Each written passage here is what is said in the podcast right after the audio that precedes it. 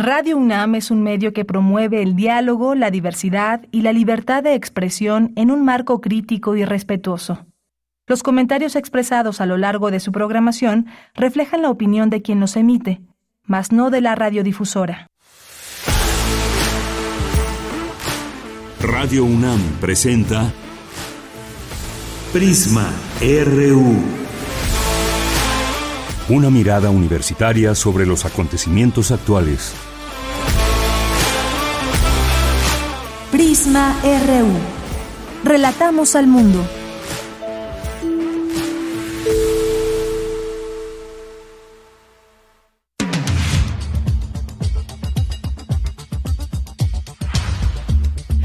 Es un gusto saludarles y darles la bienvenida en este espacio informativo de Radio UNAM que se llama Prisma RU.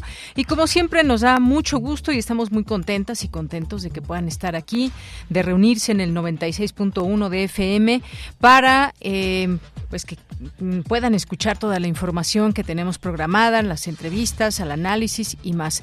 Fíjense que pues ayer una de las informaciones que dio mucho de qué hablar fue el acompañamiento, la presencia del presidente López Obrador en el, en el informe, sexto informe, el último, de eh, Alfredo del Mazo. Allí estuvo presente, también estuvo la maestra Delfina Gómez, quien será la primera gobernadora del Estado de México y no solamente la primera gobernadora mujer, sino que pues de otro partido que no es el PRI. Así que vamos a analizar todo esto con el doctor Bernardo Barranco, quien es eh, sociólogo y además escribió un libro muy importante, muy con datos muy interesantes, datos duros en torno a lo que significaba o lo que ha sido el PRI a lo largo de todos estos años ahí en el Estado de México y las posibilidades que había de que pues cambiara finalmente el partido en el poder. Así que vamos a platicar con él de esto y pues el último gobernador del PRI en el Estado de México, por lo menos por ahora y que pues nunca se pensaba en algún momento entre las cúpulas más fuertes del PRI que esto pudiera suceder. Ese va a ser uno de nuestros temas. Vamos a también a invitarles. Mañana empieza la décimo cuarta Bienal Internacional de Radio y tendremos una entrevista con Jesús Alejo, quien es director de Radio Educación, que nos va a invitar y nos va a platicar de la Bienal de Radio. Eh, también vamos a platicar sobre el tren Maya, costos económicos y beneficios a largo plazo con el doctor Alfonso Sánchez Almanza, quien es investigador del Instituto de Investigaciones Económicas de la UNAM. Hoy es martes y los martes tenemos aquí a poetas errantes, tenemos literatura, en esta ocasión a la orilla de la tarde con Alejandro Toledo, eh, cultura, eh, también tendremos Fundación UNAM, vamos a platicarles de e invitarles, por supuesto, este foro 2020, la décima edición Iniciativas Universitarias para la Inclusión, Diversidad e Igualdad. Y en esta mesa 2 que nos va a invitar el doctor Demetrio Fabián García Nochetti, eh, la tecnología y la educación, retos y oportunidades en la ciencia, la tecnología y la educación. Y pues ojalá que puedan presencialmente o a través de sus redes poder conocer más de esta propuesta y este tema que desde ahí se propone. Bien, pues es parte de lo que tendremos hoy. Yo soy Deyanira Morán y a nombre de todo el equipo le damos la bienvenida para que se quede con nosotros y nos escriba en X y en Facebook en arroba prisma RU. Esas son nuestras redes sociales. Bien, pues desde aquí relatamos al mundo.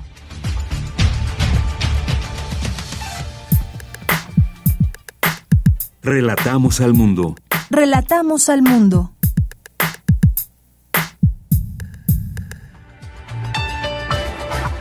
Vámonos a la información en este día martes 5 de septiembre del año 2023 en la información universitaria por su reconocida trayectoria académica y profesional, sus aportaciones a nivel mundial y su contribución al fortalecimiento de la educación en México, la Universidad Tecnológica de Querétaro otorgará el grado de doctor honoris causa al rector Enrique Graue.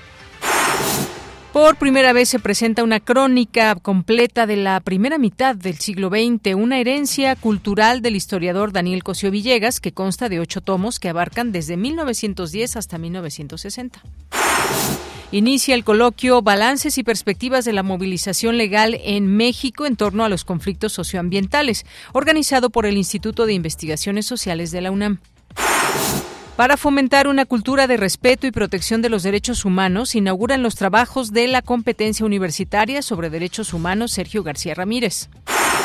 tuvo lugar el primer encuentro de la red ex de ex becarios de movilidad estudiantil. La REM está integrada por más de 780 universitarios, informó Francisco José Trigo Tavera, coordinador de Relaciones y Asuntos Internacionales de la UNAM. En la información nacional, ayer concluyó la fase de encuestas de Morena que definirá a su coordinador de los comités de defensa de la Cuarta Transformación. Hoy a las 4 de la tarde arrancará el conteo e interpretación de los resultados. Escuchemos a Mario Delgado, presidente nacional de Morena. Esperemos que salga hoy muy bien el conteo entre hoy y mañana en este ejercicio inédito. Nunca se había hecho algo así. Es la encuesta más vigilada, yo creo que se ha hecho en toda la historia de nuestro país y solo es para garantizar que se respete la voluntad del pueblo. En Morena la gente decide y todo este ejercicio ha valido la pena porque finalmente es lo que estamos resguardando, es lo que queremos conocer. ¿Quién decide la gente que debe darle continuidad al proceso histórico de transformación que ha detonado nuestro presidente Andrés Manuel López Obrador? Veremos qué sucede en Morena, porque mañana ya tendremos el nombre de la persona que va a encabezar los trabajos de la 4T. Y esta mañana el presidente Andrés Manuel López Obrador aseguró que mañana entregará el bastón de mando a la ganadora o ganador de la encuesta. Afirmó que se terminó con el dedazo. Y como ha quedado constancia, pues eh, yo no he inclinado la balanza, se acabó el dedazo, va a hacer la gente que fue consultada en la encuesta. Creo que eh, ya deben haber terminado de levantarla y eh, van a contar el día de hoy, y ahí están presentes todos, y ya mañana dan a conocer el resultado. Entonces yo voy a apoyar al que gane la encuesta como miembro dirigente del movimiento de transformación. Voy a apoyar y le voy a entregar el bastón de mando, no la banda presidencial. Dice el presidente, se acabó el dedazo, pero ¿hay o no cargada? ¿Usted qué opina? En la información internacional, el presidente electo de Guatemala, el socialdemócrata Bernardo Arevalo, y el mandatario saliente, el derechista Alejandro Yamatei, se reunieron para iniciar un proceso de transición que debe culminar en enero. El líder catalán en el exilio, Carles Puigdemont, solicitó una amnistía y el fin de todos los procedimientos judiciales contra los separatistas catalanes a cambio de su apoyo para respaldar una nueva coalición de izquierdas liderada por Pedro Sánchez. Hoy en la UNAM, ¿qué hacer? ¿Qué escuchar? ¿Y a dónde ir?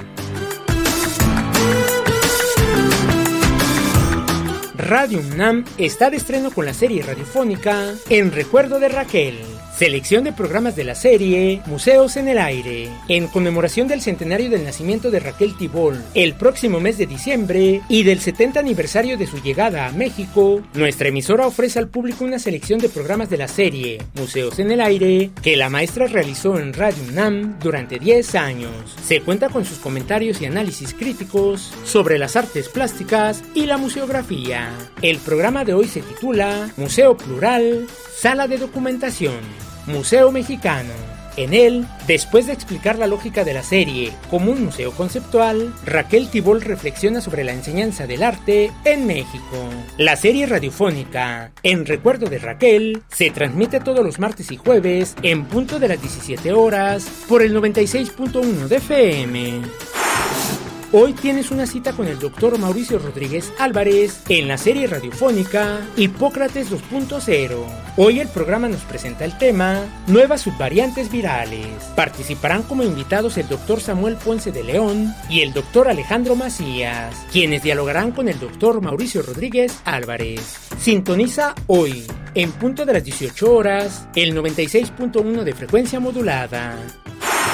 El Centro de Investigaciones sobre América Latina y el Caribe de la UNAM te invita a la presentación del libro Movimientos Sociales y Autonomías, que contará con la participación de Gaia Macarán, Máximo Modonesi, Eduardo Aguilar y Gustavo Oliveira. La cita es hoy, en punto de las 17 horas, en el Auditorio Leopoldo Sea de la Torre 2 de Humanidades, en Ciudad Universitaria.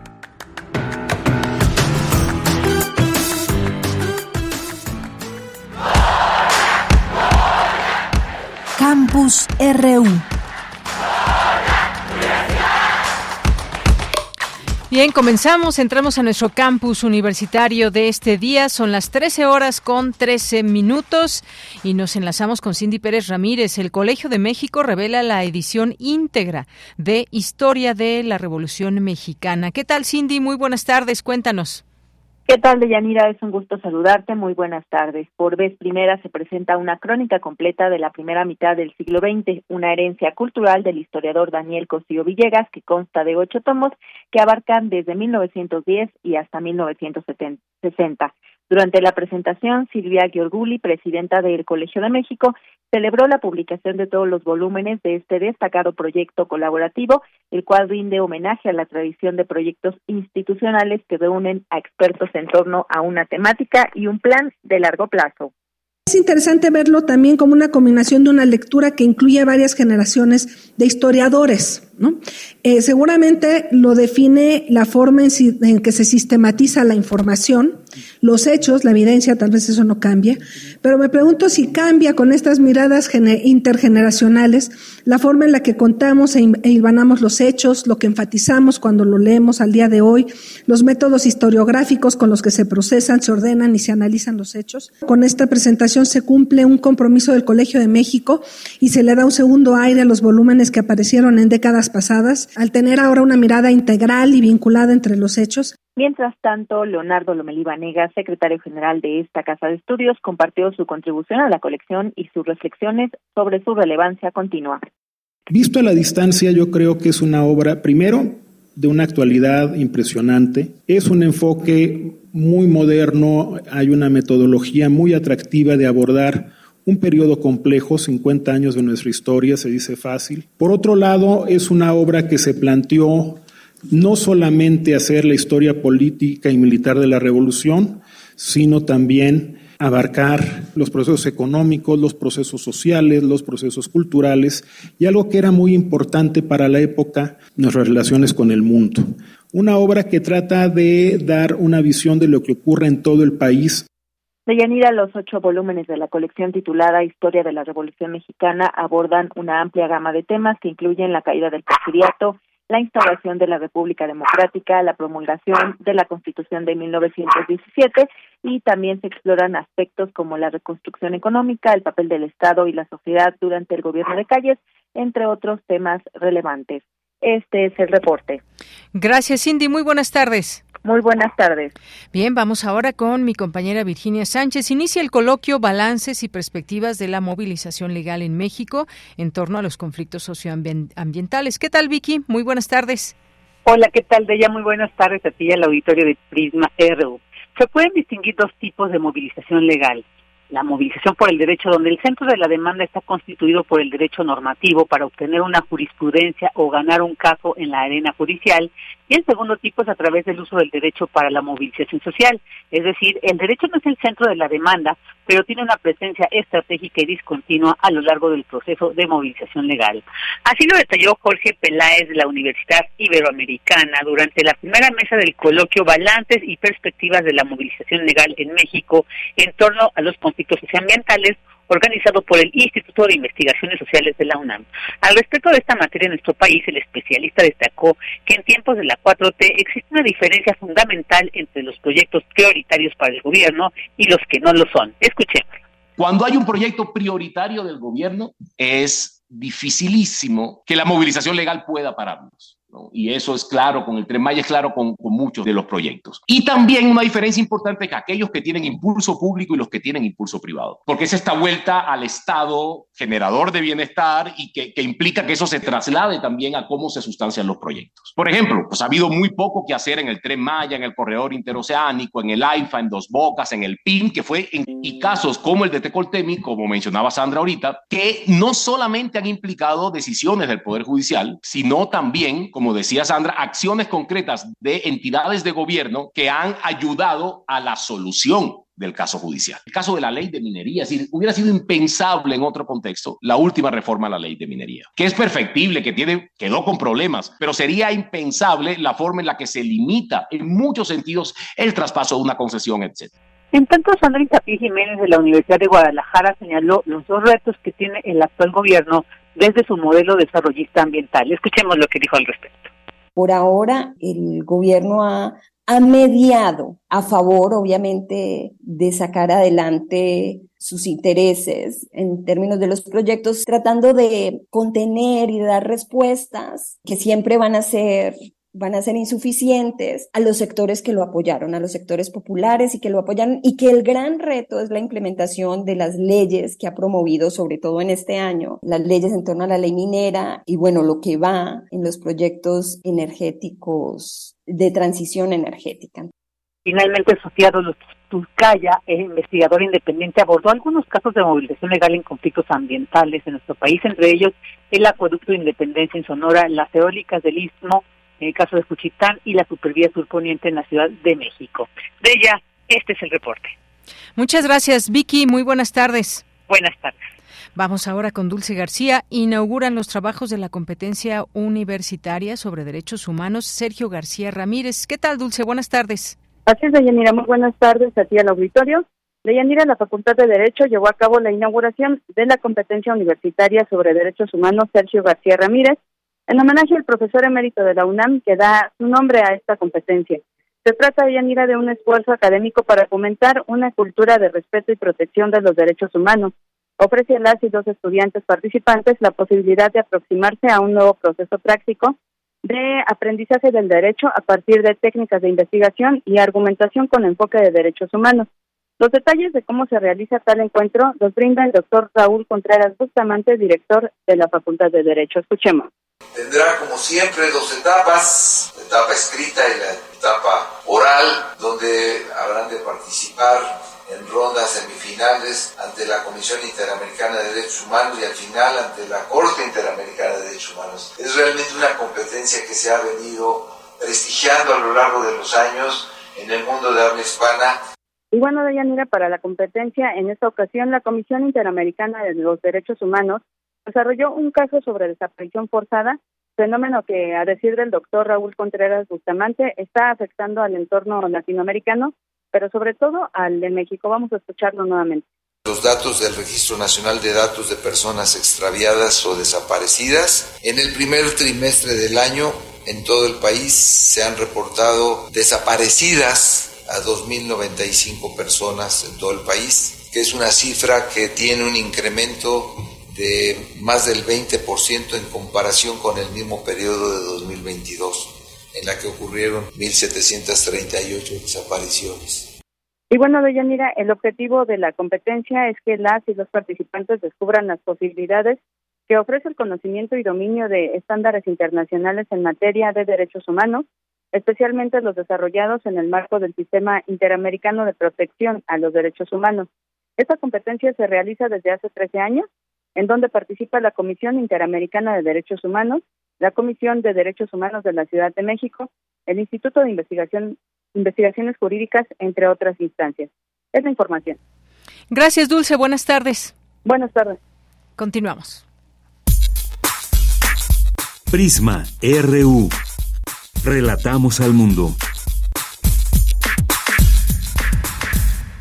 Una de la tarde con 22 minutos y vamos a platicar de este tema. Les adelantaba al inicio, el, ya cierra eh, su gobierno Alfredo del Mazo allá en el Estado de México y pues habíamos, habíamos pasamos por unas elecciones muy polémicas, muy intensas eh, y estábamos ante una situación en la que el PRI podría podía perder el Estado de México y lo perdió. Ahora estamos ya después de esto que fue esta antesala con muchas dimes y diretes y qué iba a pasar en este estado. Bueno, pues finalmente se logró vencer al PRI y lo digo de esta manera por todo lo que había en los distintos municipios y cómo había operado desde hace muchos muchos años. Incluso aquí tuvimos oportunidad de platicar también de toda esta parte electoral a través eh, del regreso al infierno infierno electoral, las elecciones de 2023 y el juicio final del PRI que eh, coordinó el maestro Bernardo Barranco, a quien justamente tenemos en la línea telefónica. Él es sociólogo especializado en creencias religiosas, culturas, economista por la UNAM, maestro en sociología del catolicismo contemporáneo y bueno, pues también eh, ha sido consejero electoral tanto en el Instituto Electoral del Estado de México como en el INE y es un analista muy interesado en su entorno. ¿Qué tal? Mucho gusto en saludarle, maestro Bernardo Barranco. Muy buenas tardes, Janina, a tus órdenes. Pues, ¿cómo vio después de aquella plática que tuvimos de, eh, de su libro que coordinó y ahora pues ya con los resultados y no solo eso, sino ya también una pues una nueva etapa que digamos se abre ahí en el Estado de México? ¿Qué nos puede comentar pues de todo esto que que implica el que haya perdido el Partido Revolucionario Institucional en el Estado de México, un gran bastión priista. Pues en primer lugar, una, un momento de grandes, de grandes expectativas por el nuevo gobierno. Eh, como comentábamos cuando hablamos del libro y del momento previo a la jornada electoral, eh, ocho de cada diez mexiquenses estaban ya fatigados, hartos del sistema, del mismo sistema, que había perdurado más de 90 y por lo tanto entonces esta derrota, que es una derrota histórica al principal bastión del PRI a nivel nacional, pues eh, coloca con muchas expectativas lo que viene de un nuevo tipo de gobierno y las grandes diferencias que puede haber y las promesas que ha hecho la maestra Delfina en el sentido de eh, combatir la pobreza, combatir la, la corrupción, eh, tener una estrategia con una óptica de género muy importante, el em, recuperar, digamos, en términos de seguridad, áreas como el sur, que está dominado por eh, bastas narcotraficantes, en fin. Hay muchas expectativas de lo que viene y precisamente ayer en el informe pues veíamos una de diferencias, ¿no? Pero del Mazo, eh, digamos, rubio, caucásico, educado en, las mejores escuelas educativas en México, en universidades en el extranjero. Uh Delfina Gómez, su sucesora, la gobernadora entrante, pues tiene un origen muy humilde, eh, digamos que se, se hizo eh, profesional y políticamente desde muy abajo. Desde ahí los diferentes eh, eh, perfiles marcan lo que puede ser un, un, gobierno saliente y un gobernante. A mí me llamó mucho la atención que el, el, em, el, discurso que dio el gobernador, em, que hay que decirlo, su, su periodo, su sexenio fue muy gris, muy opaco. Pareciera en muchos casos que el gobernador estaba muy a su escritorio. Salía poco, tenía eh, poca visibilidad, a diferencia de muchos gobernadores anteriores como Peña Nieto, Montiel, que cantaba todo, todo el, el tema mediático. Eh, fue más bien Alfredo del Mazo muy eh, reservado en sus apariciones. Y en su discurso me llamó la atención eh, que reconoce ampliamente el triunfo electoral, de hecho con eso empieza, de la Celtina Gómez, eh, celebra que por primera vez eh, haya una mujer que gobierne el destino de la entidad y reconoce los diálogos múltiples que han tenido siete sesiones entre el gobierno entrante y la estructura de transición. Eh, señaló, coincidimos en, en generar un desarrollo con equidad, coincidimos con programas en sentido justicia social, eh, coincidimos en desarrollo con equidad eh, bajo el gran proyecto del presidente Andrés Manuel López Obrador. Y aquí es donde la política entra, es decir, estuvo presente el presidente en este informe, no lo había hecho hasta donde yo tengo memoria en ningún otro informe de ningún otro gobernador, y la pregunta que queda flotando en el aire es ¿por qué? el presidente va a el sexto y último informe de gobierno, que sin duda es lo que ha generado las mayores expectativas. Nadie habla del contenido, los logros, eh, de lo que dijo Alfredo del Mazo. Todo el mundo acá en el Estado de México está analizando, especulando, reflexionando, algunos criticando, otros interpretando la presencia del presidente de la República en el informe final de Alfredo del Mazo. Pues sí, efectivamente, maestro, eso es lo que llamó mucho la atención. Fue muy, muy comentado mediáticamente hablando la presencia del presidente de México y pues la colaboración a la que aludió el propio Alfredo del Mazo, eh, también pues ahí un guiño a la ex jefa de gobierno capitalino en el sentido de que también tuvieron muy buena relación, es decir, y, y ahora pues una reacción también de su partido porque Alejandro Moreno pues prácticamente ya lo quiere correr de del PRI, maestro. Sí, ¿verdad? no, generó bueno y generó revuelo porque eh, la vieja guardia del partido eh, exigía al Pedro del Mazo mayor determinación en el proceso. ¿Qué significaba eh, involucramiento en el proceso electoral que apenas acabamos de pasar? Pues fraude, en pocas palabras, es decir, hacer trampas, meter dinero en exceso, comprar votos, el hacer las trapacerías que el PRI siempre ha hecho. Ahora, eh, déjame decirte que eh, efectivamente el PRI hizo lo que en cada proceso este conjunto de trapacerías, con la diferencia de un gobernador que únicamente eh, muy discreto y un tanto distante del proceso. Pero no quiere decir que la estructura eh, baja, media de, del gobierno y del PRI estuvieron muy actuantes, también con mucho dinero. Eh, esto irritó mucho a esta vieja guardia que le exigía al gobernador una mayor determinación, pronunciamientos, que, que se sintiera la fuerza de, hay que recordar que en la pirámide política tradicional del PRI en el Estado de México, el, el, el priista número uno es el gobernador el turno. Y por lo tanto lo sintieron tibio, lo sintieron dubitativo, lo sintieron alejado, y eso generó muchas críticas, incluso del propio Alejandro Moreno, quien dijo que pues no estuvo a la altura.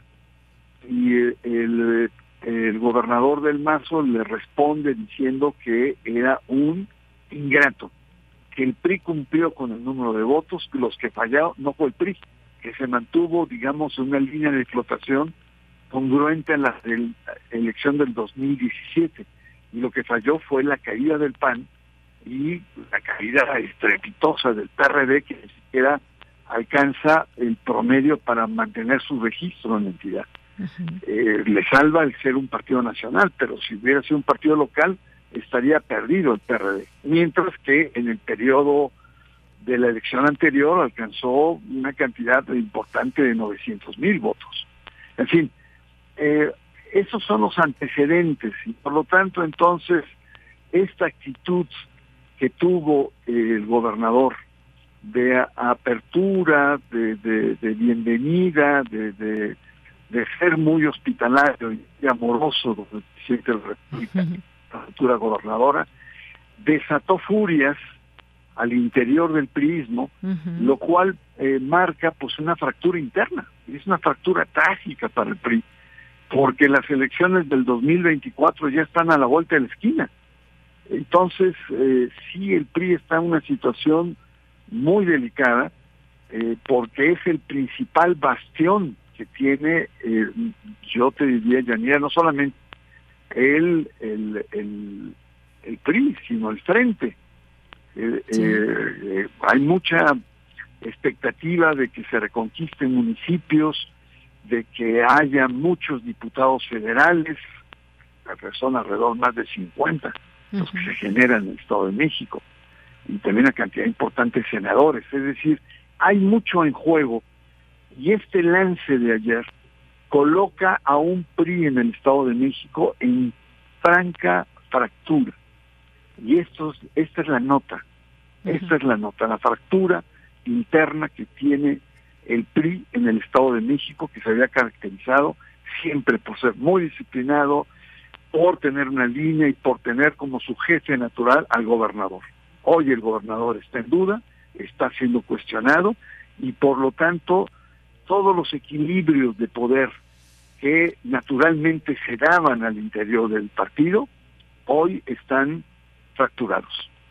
Eh, efectivamente, fracturados, porque además hay que recordar, y si estamos hablando del PRI, ya en algún momento se salieron algunos senadores, eh, digamos, en pues en enojo contra Alejandro Moreno y algunas de las formas que tiene de actuar, es decir, hay un PRI fracturado, eh, pues en el Estado de México, pero quizás también con muchas cosas que arreglar desde dentro, eso se ha notado.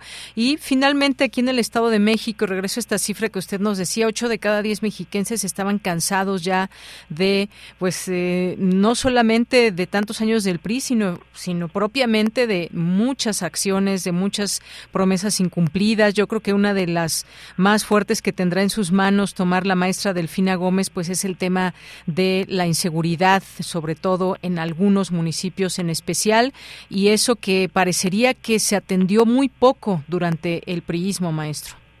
Totalmente, yo creo que eh, quedó absolutamente opacado, nebuloso el contenido del, del sexto informe, de un de una gobernatura muy gris, muy opaca, y efectivamente, a pesar de que el gobernador daba cifras alentadoras de crecimiento, de consolidación, etcétera, la realidad es muy distinta. La pobreza sigue creciendo, la desigualdad, eh, eh, diversos municipios azotados por el crimen organizado, zonas muy amplias al sur del Estado de México que colindan con Michoacán, con Guerrero, son territorios de nadie donde el crimen organizado se ha convertido ahí en un Estado dentro del Estado eh, de México, violando todos los principios de derechos humanos, etcétera, y fundamentalmente el tema de la corrupción, la manera en cómo el sistema mexiquense se alinea, se alimenta, gira, fluye a través de una corrupción sistémica que va desde los más altos niveles eh, de la estructura de poder hasta sectores eh, medios y bajos. Entonces, sí, el reto que tiene la maestra vecina es, eh, es enorme y, bueno, pues yo creo que es muy importante esperar el, el gabinete que se que viene, es muy importante esperar un plan de gobierno que lo ha anunciado, varias veces y que lleva meses construyéndolo y sobre todo pues una nueva actitud y hay que recordar que hay una gran diferencia entre lo que podemos llamar una transición a lo que es eh, eh, una un cambio de poderes simplemente, ¿no? Entonces, lo que se llama técnicamente una alternancia. El gran desafío que tiene la maestra Delfina es convertir una alternancia que son cambios de poder, que son positivos para la democracia, para la consolidación de las instituciones, pero el gobierno de la cuarta transformación tiene que ir más a fondo, tiene que construir una transición donde haya un cambio en la cultura política que ha estado dominada por el PRI durante más de 90 años. Entonces, menuda, menudos desafíos tiene el, nuevo gobierno en el Estado de México. Así es, más de 90 años del PRI, pues sí, hay mucha expectativa pero sobre todo mucho por hacer, mucho por trabajar.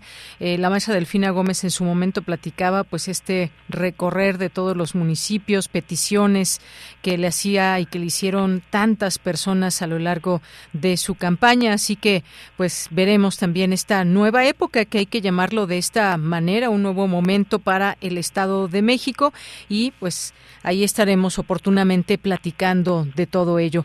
Maestro, por lo pronto muchísimas gracias por estar aquí. Al contrario, muy buenas tardes. Hasta luego. Buenas tardes.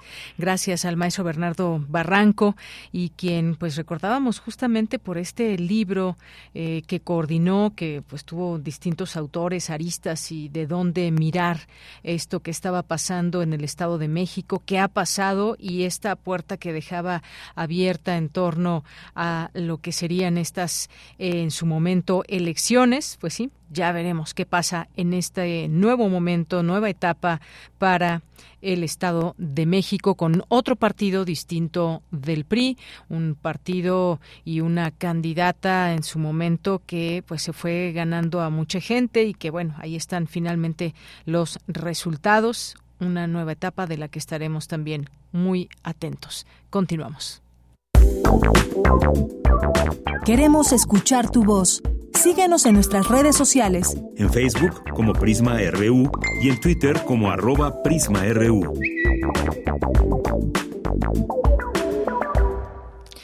Y bien, pues continuamos. Vamos a platicar con el director de Radio Educación, Jesús Alejo, que ya se encuentra vía telefónica para platicarnos e invitarnos a esta edición de la Bienal Internacional de Radio. ¿Qué tal, Jesús Alejo, director? Buenas tardes.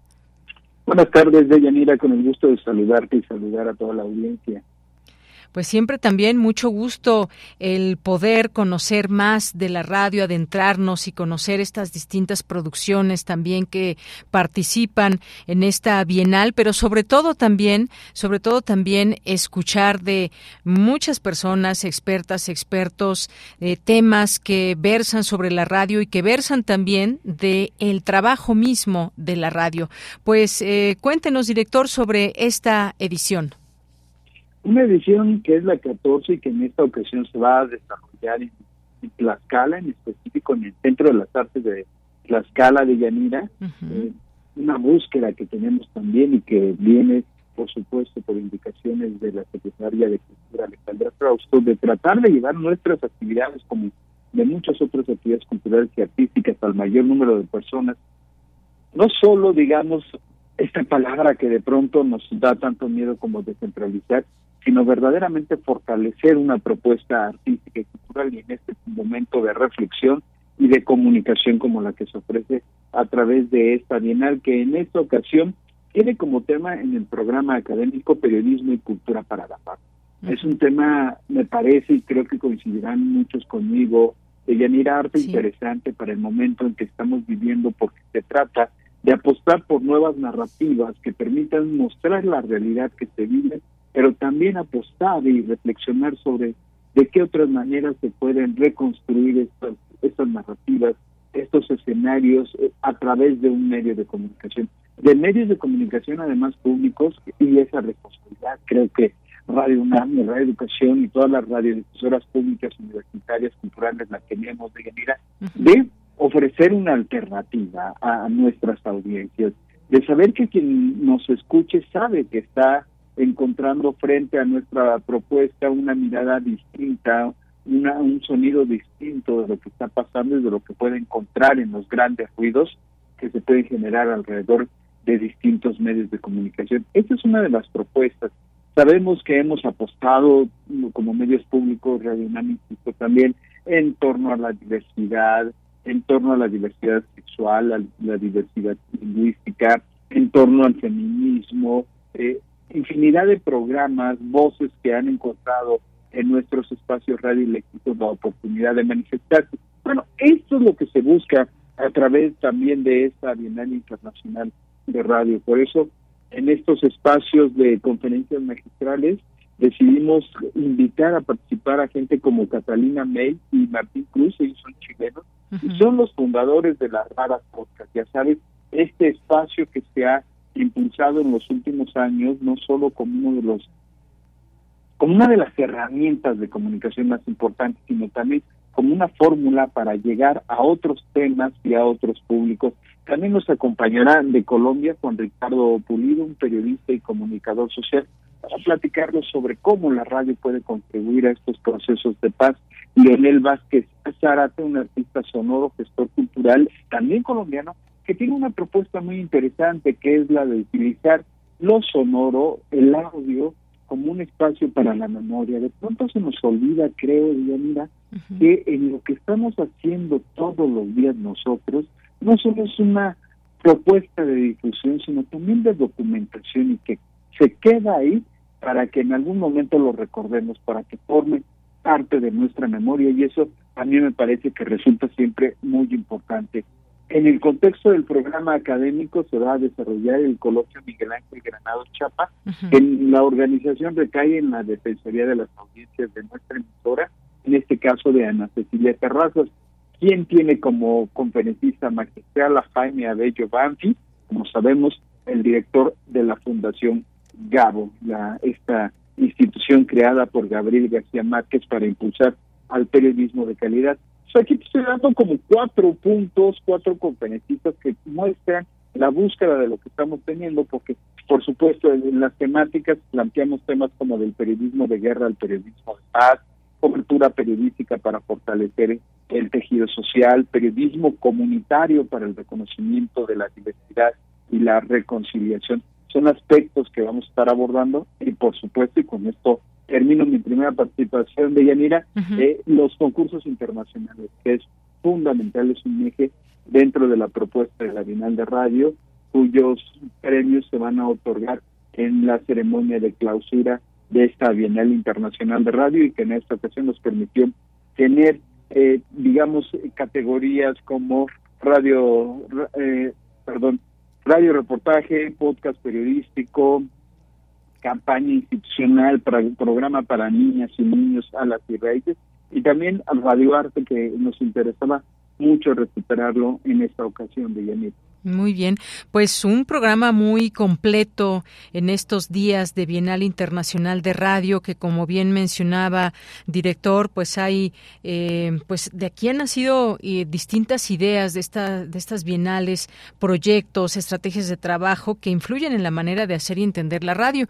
Y ahora este, este tema que me parece pues mm, bastante claro, periodismo y cultura de paz, cómo abonamos desde los distintos espacios a generar una cultura de paz, cómo hablar de este tejido social también. Serán muy interesantes todas estas conversaciones en las cuales en alguna tendremos oportunidad de participar y que pues siempre eh, importante escucharnos entre todas y todos para generar estas discusiones que el país necesita y máxime desde medios de comunicación como lo es la radio y como son también estos medios públicos, eh, director.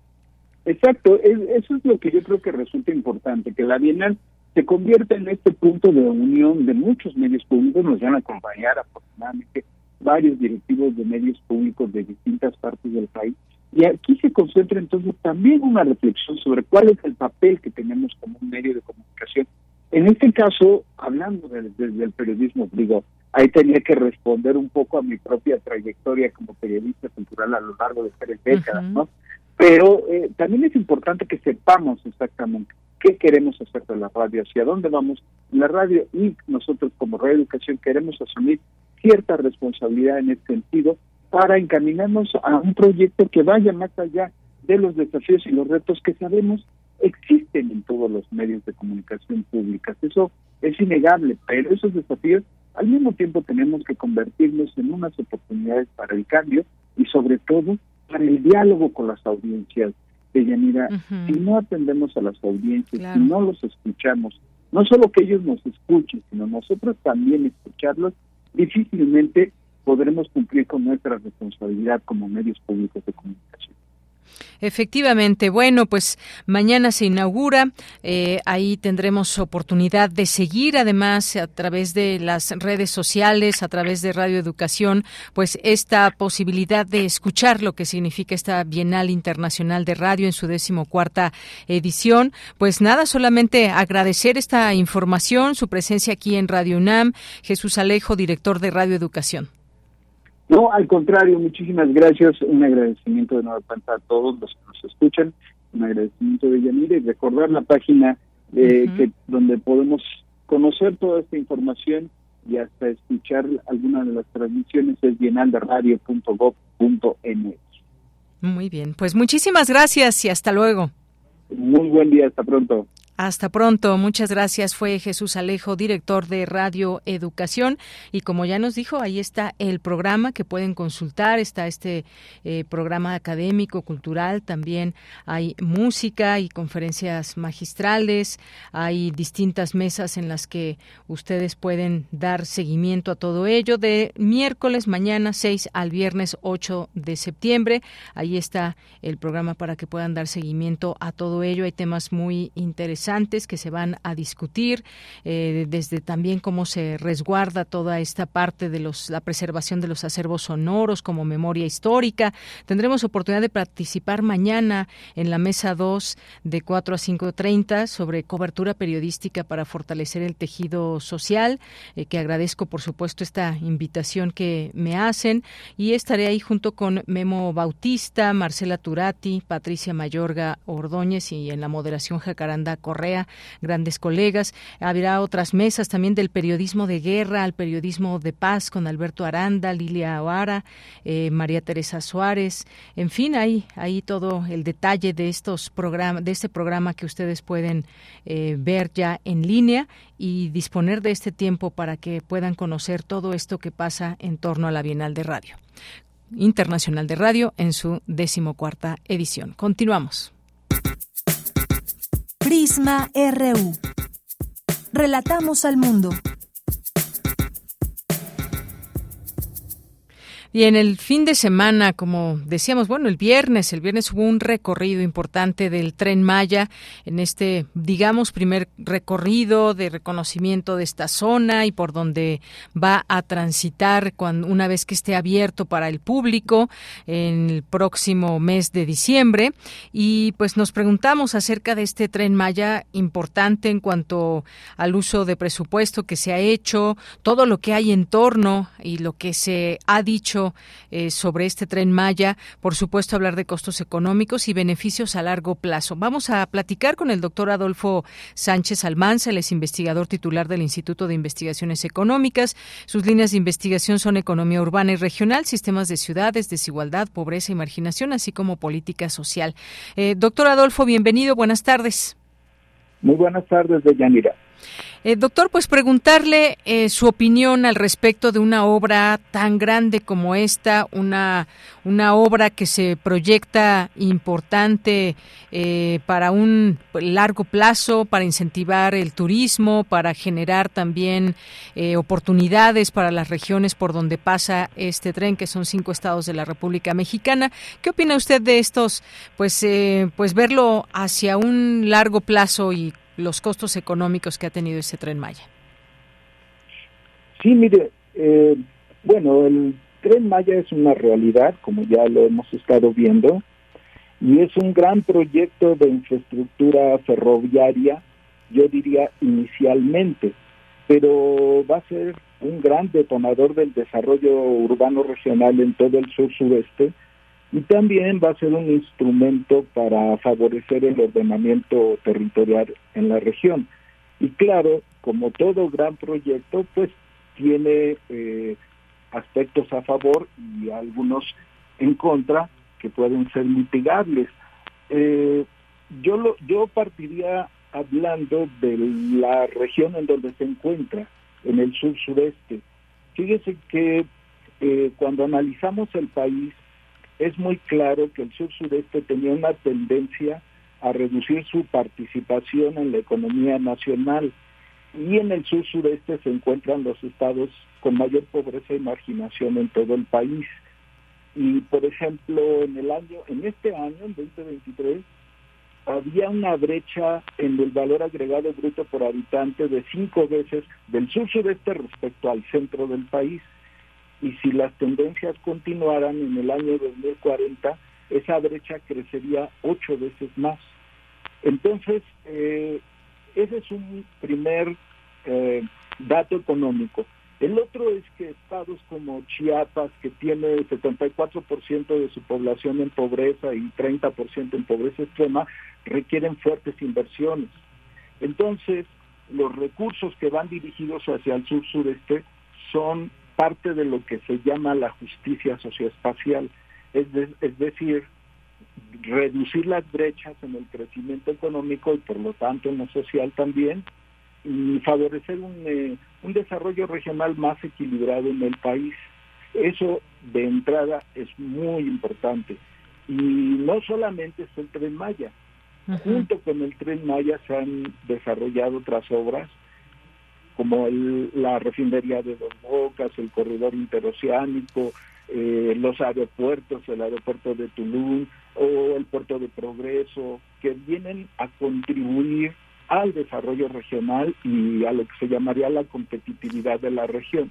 Entonces, eh, en el caso específico del tren, es probable que la inversión alcance sobre 360 mil millones de pesos, pero eso este, todavía no compensa las transferencias de valor que se hicieron de estados como Tabasco, Campeche, en la época del boom petrolero al resto del país. Allí hubo transferencias muy importantes que sostuvieron al resto del país también con generación de infraestructura y equipamiento. Entonces, eh, esto es parte de un resarcimiento regional que se hace. Y bueno, ahí podríamos entrar ya a detalles de lo que es el tren Maya propiamente, ¿no? Eh, eh, por ejemplo, bueno, el tren Maya ya sabemos que eh, es, este tren son 1.554 kilómetros, que es una gran extensión, siete tramos, 21 estaciones, 17 paraderos, eh, va a tener un impacto directo en alrededor de 27 municipios y hacia 42, 43 municipios indirectamente. Va a pasar por 130 localidades eh, y va a tener una serie de efectos de lo que se llama eh, derramas positivas eh, a esas localidades. Y mucho de lo que se espera es que este beneficio del tren pues favorezca a muchas de estas localidades rurales dispersas, muchas de población indígena, que van a reducir sus costos de transportación, porque es increíble, pero la población que vive en zonas rurales, ahí mismo en la península sobre todo, les cuesta mucho ir a lugares como Cancún más de mil pesos.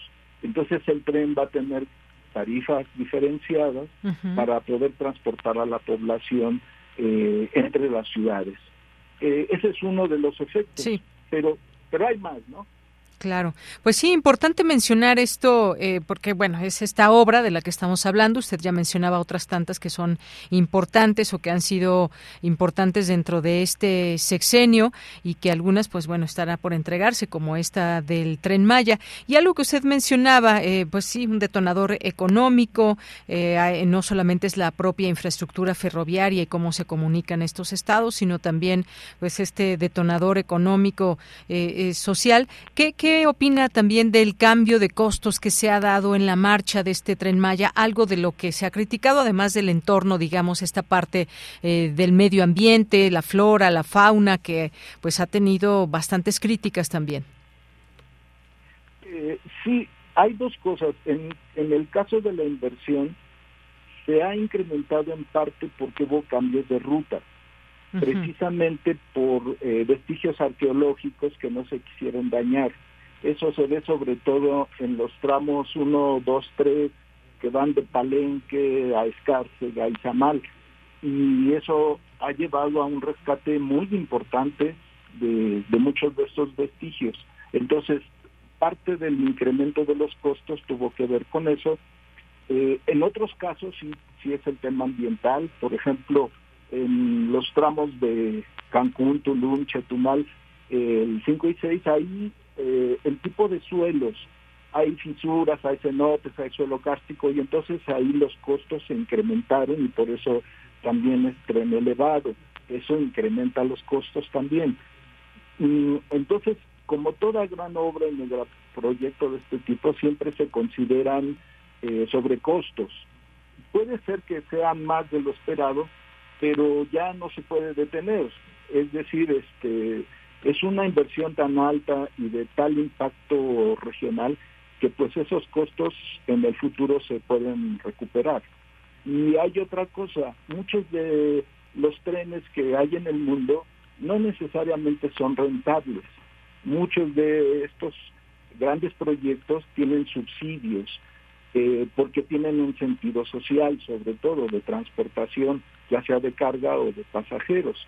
Entonces, eh, en algún estudio que hicimos nosotros, una matriz de origen-destino de carga de pasajeros, y, y, pudimos trabajar con 57 localidades en todo el tramo, vemos que hay ciudades que se van a beneficiar. Eh, Mérida, Cancún, Villahermosa, estas grandes ciudades. Eh, el reto aquí es que estas grandes inversiones beneficien a la población eh, más pobre. Entonces, ahí el tema es, no importan tanto esos costos en este momento, sino el impacto social que se espera en el largo plazo.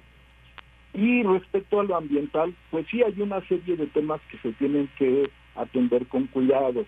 Por ejemplo, eh, todo lo que ya se ha dicho acerca de, la, de los cenotes del subsuelo que hay que cuidar, pero ya también se han eh, creado áreas naturales protegidas, eh, se han ampliado estas superficies y por otro lado el impacto que va a haber del turismo que va a llegar, hay que tener mucho cuidado en esa parte, porque está visto que el turismo aumenta eh, la contaminación, eh, los, los, desechos eh, de basura que se generan y hay que tener mucho cuidado en cómo se va a manejar esto o el tema del uso de suelo. Fíjese que ya hay muchos problemas en la región. Hay problemas de, por ejemplo, inmobiliarios, de una expansión urbana muy, digamos, este, preocupante en zonas como Mérida o la Riviera Maya, que eso ya existe y este el tren podría desatar un proceso de especulación inmobiliaria que requiere mucho control, regularización y todo esto, ¿no? Entonces, eh, sí hay temas ambientales que hay que atender, pero también existen eh, ya las manifestaciones de impacto ambiental, y hay formas de mitigación que hay que atender también y que ahí haya sistemas de vigilancia, de control, de monitoreo para estar supervisando todo esto. Efectivamente. Bueno, pues queríamos comentar justamente este punto y en específico la parte económica de todo ello, así que le agradecemos esta participación. Ojalá que en otro momento podamos seguir platicando, eh, doctor, porque la inauguración apenas viene, todavía pues están, digamos, eh, dándole en el trabajo, ya digamos en esta recta final de lo que será esta entrega y pues ojalá que podamos seguir platicando en este espacio por lo pronto, muchas gracias. Sí, cómo no. Eh, nada más comentar que se espera que eh, el Producto Interno Bruto de la región se duplique hacia el año 2030. Ah, que va a ser punto importante, saber qué hacer con ese crecimiento económico. Así es, y bueno, pues ya veremos quién llegue en su momento a la presidencia de la República, también cómo, pues cómo eh, da continuidad a todos estos temas de las obras de este, de este sexenio. Pues muchas gracias, doctor. Gracias a ustedes. Hasta luego, buenas tardes. Fue el doctor Adolfo Sánchez Almanza, investigador titular del Instituto de Investigaciones Económicas de la UNAM. Nos tenemos que ir, ya son las dos de la tarde, regresamos a la segunda hora de Prisma RU. Porque tu opinión es importante, escríbenos al correo electrónico prisma.radiounam@gmail.com.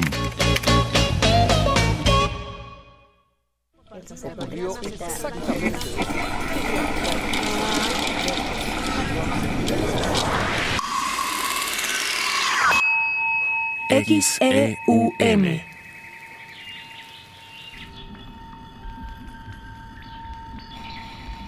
Radio UNAM Experiencia sonora.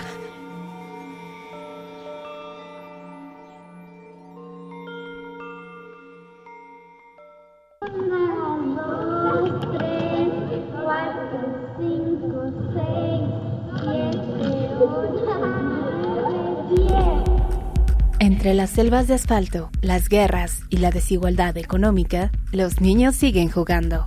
Desde 1999, el artista Francis Salis ha documentado las prácticas de juego de las infancias alrededor del mundo. Juegos de Niños es una exposición que reúne 27 piezas audiovisuales y dos pinturas creando un ambicioso archivo en curso de prácticas urbanas que la modernización va desenterrando de la vida cotidiana. Hasta el 17 de septiembre del 2023 en el Museo Universitario Arte Contemporáneo, MUAC.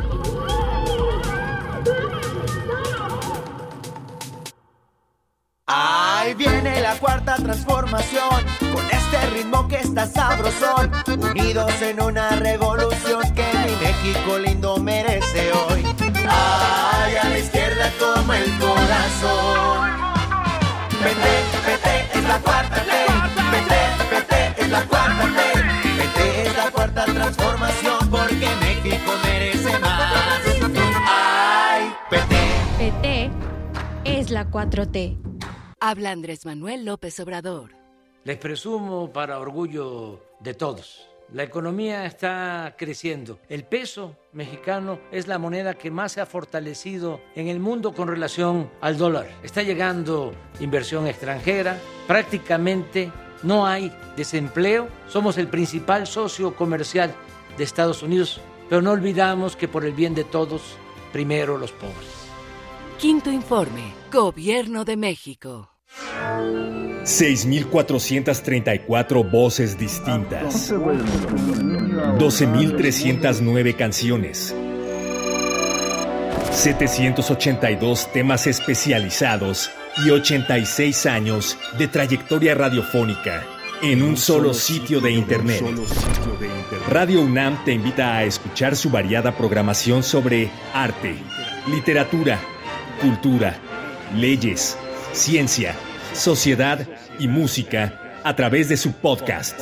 Entra a www.radio.unam.mx, ve a la pestaña de podcast y encuentra más de 150 series distintas. Radio UNAM, experiencia sonora.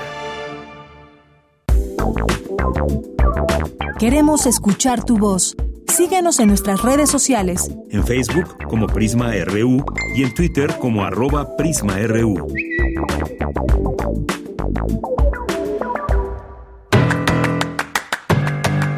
Mañana en la UNAM, ¿qué hacer? ¿Qué escuchar? ¿Y a dónde ir? Mañana no te puedes perder la serie radiofónica Cinco Sentidos, Rutas de la Sexualidad más allá de la piel. Una producción de Altavoz Radio del Sistema Público de Radiodifusión del Estado mexicano. En esta ocasión el programa se titula Diversidad. Las personas de la diversidad sexual enfrentan problemas como discriminación, abandono familiar, prostitución y bullying. Josué Morales trabaja para cambiar esta realidad. Brinda apoyo a aquellos jóvenes que son rechazados por su familia y expulsados de sus hogares. Sintoniza mañana miércoles en punto de las 10 horas la frecuencia universitaria de Radio UNAM 96.1 de FM.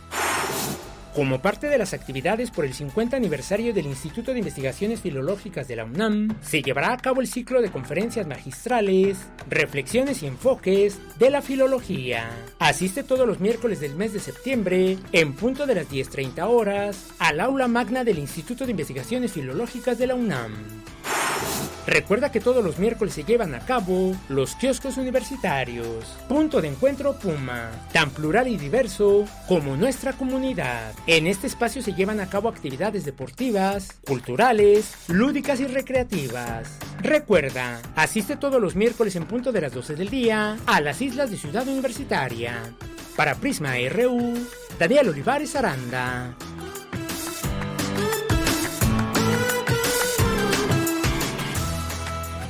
Ya estamos de regreso aquí en Prisma RU en esta segunda hora.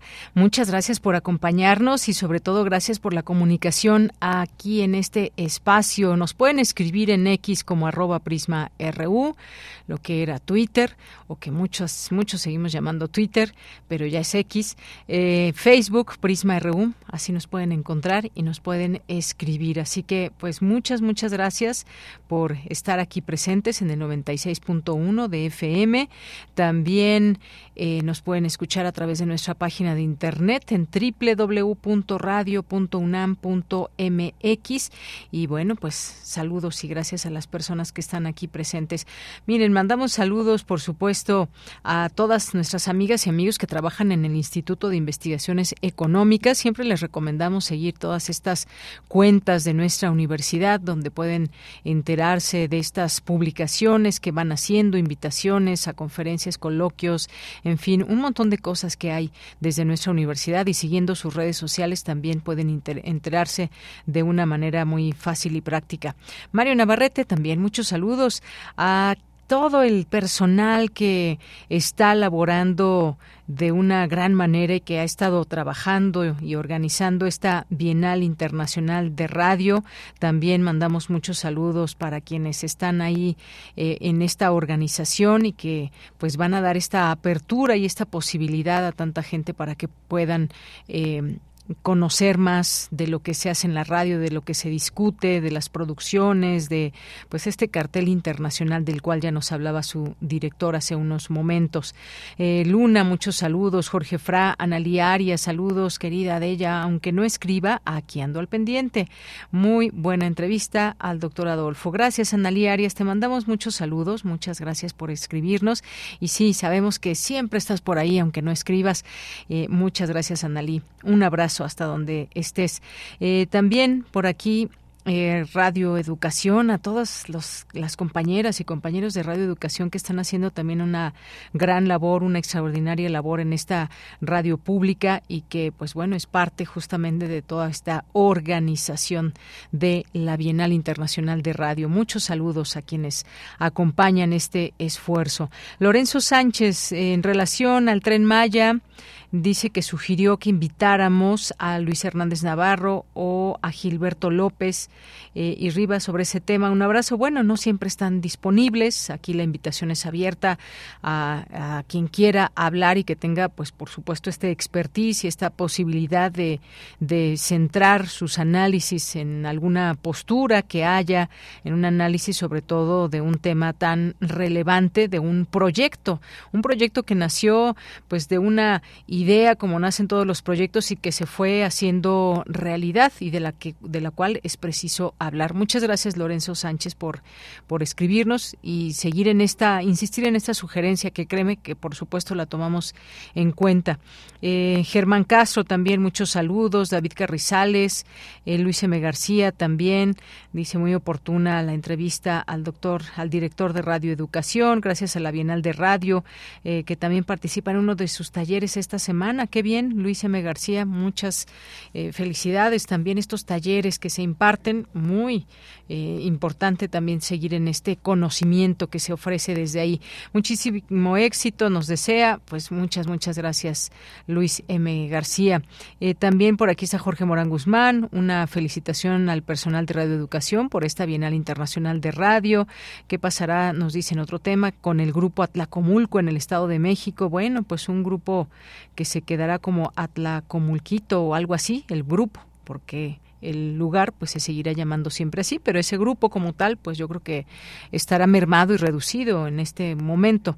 Ya lo iremos descubriendo. Jorge, gracias. Mario eh, Navarrete, muchos saludos a la Radio Educación y a todos los compañeros de trabajo de esta magnífica estación. Gracias, gracias Mario. Que justamente, bueno, ahí fueron mis, mis inicios en la radio. Recuerdo con muchísimo cariño a Radio Educación y a muchas personas que siguen ahí, eh, pues en esta emisora a lo largo de tantos y tantos años haciendo lo que saben hacer, que es radio, y seguir también en esta, en esta sintonía y que además ha crecido porque ya eh, en el, cuando yo trabajé pues no había la FM, ahora ya es una realidad y aquí en su momento lo comentamos con muchísimo gusto. Gracias Jorge. Eh, Learning también, muchos saludos. Eh, Laboratorio de Tecnología Tecnopolítica y bueno, pues este laboratorio tan interesante con los datos que arroja y les eh, dejamos también esta recomendación para seguir esta esta cuenta. ¿Qué es la alfabetización digital? Bueno, pues descúbranlo siguiendo a este laboratorio que en Twitter o X lo encuentran como Tecnolab oficial. Bien, César Soto nos dice la ecuanimidad y política conservadora de la actitud del Mazo generó declive y culminó la caída y extinción del dominio partidista del Estado de México ante la imposibilidad de no mantener gubernatura tradicional. Gracias, Mariana Escobedo, también muchos saludos. Germán Castro, eh, gracias también. Eh, Mario Navarrete aquí también que nos manda algún video, algunas fotografías, muchas, muchas gracias. Y Refrancito también, muchas gracias y a todas las personas que nos vayan escribiendo, les leemos con todo gusto. Rosario Durán también nos dice del gobernador del Estado de México saliente, se dice en Radio Pasillo que le dieron un muy buen hueso fuera del país. Bueno, pues ya veremos, no, no lo sabemos, hasta el momento no hay información oficial al respecto. Muchas gracias por sus comentarios. Manuel Martínez también, gracias por los comentarios. Guerrero, eh, muchas gracias. Bueno, pues nos vamos de los saludos a la información porque realiza la UNAM el primer encuentro de la red de ex becarios de movilidad estudiantil. La información con Cristina Godínez. Buenas tardes, Deyanira. Un saludo para ti y para el auditorio de Prisma RU. La REM es una agrupación de reciente creación que busca generar espacios de comunicación y diálogo entre los beneficiarios, así como dar seguimiento al impacto de su participación en la vida profesional.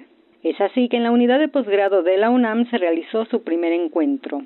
Francisco José Trigo Tavera, coordinador de Relaciones y Asuntos Internacionales de la UNAM, comentó que a la REM se han integrado más de 780 personas provenientes de 29 entidades académicas de la universidad, la mayoría mujeres, esto es 64% quienes realizaron actividades de movilidad principalmente durante el periodo 2018-2022. Trigo Tavera indicó que el 94% reside en México, el resto en países de Europa, América del Norte, Latinoamérica y Oceanía. De 2018 a 2022 viajaron a España 243 personas, a Argentina 94, a Colombia 76, a Chile 38, a Estados Unidos 38, a otros países como Canadá, Francia, Corea del Sur, Japón o Islandia, Irlanda y Estonia. Por su parte, Brenda Gasca Zambrano, directora de Intercambio y Movilidad Estudiantil, expuso que 44% de las y los becarios están titulados, 41% tienen los créditos concluidos y 15% aún estudia la licenciatura. De los titulados, 26% realizó o está cursando un posgrado. Asimismo, 58% labora en sus respectivos servicios profesionales y diferentes sectores laborales. De Yanira, en el encuentro se exhibieron 15 trabajos y experiencias de las y los becarios en tres categorías, que fueron la presentación oral, cartel y video. Este es mi reporte. Buenas tardes. Gracias, eh, Cristina Godínez. Muy buenas tardes. Vamos ahora al reporte internacional a través de Radio Francia. Relatamos al mundo. Relatamos al mundo.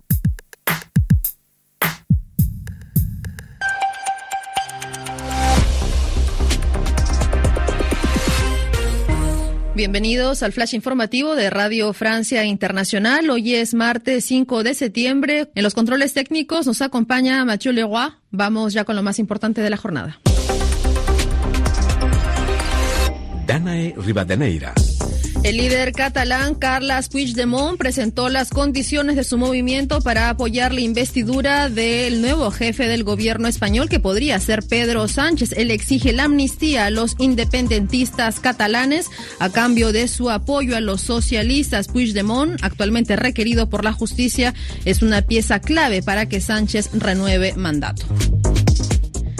Corea del Norte podría convertirse en uno de los actores de la guerra en Ucrania. Le podría suministrar armamento a Rusia para continuar con la invasión de Ucrania. Así lo reveló el New York Times, que agregó que otras formas de cooperación militar también estarían sobre la mesa. Los anuncios serían hechos en una próxima visita de Kim Jong-un a Vladivostok este mes, aunque el Kremlin se ha guardado de confirmar esta cita. Sobre la guerra en Ucrania, también Rusia estaría reclutando ciudadanos cubanos con engaños para enrolarlos en la guerra contra Ucrania. Así lo denunció la Cancillería cubana, que ya inició procesos legales en contra de las personas involucradas. Rusia mantendrá la reducción de sus exportaciones de petróleo en 300 mil barriles diarios hasta finales de 2023. Así lo anunció el Kremlin tras el anuncio de Arabia Saudita, también en ese sentido, de que mantendrá su recorte de producción de un millón de barriles diarios para seguir su estrategia de apoyar los precios. Las solicitudes de asilo en la Unión Europea aumentan en un 30% en el primer semestre del año. Esto equivale a más de 500.000 solicitudes de asilo que fueron recibidas por el bloque. Las principales solicitantes son personas afganas, turcas y venezolanas, según anunció la Agencia para los Asilados de la Unión Europea. El jefe de la diplomacia europea, Josep Borrell, confirmó que Johan Floderus, un diplomático sueco que trabaja para el bloque, lleva detenido en Irán más de 500 días. Borrell dijo que se hará todo lo posible para liberar al diplomático de 33 años. La Federación Española de Fútbol pidió disculpas por el comportamiento totalmente inaceptable de Luis Rubiales, suspendido de la presidencia de la institución por el beso forzado que le dio a la jugadora Jenny Hermoso. Esto en un comunicado publicado este martes. Hasta aquí las noticias en RFI.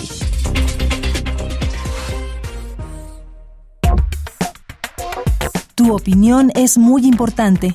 Escríbenos al correo electrónico prisma.radiounam@gmail.com.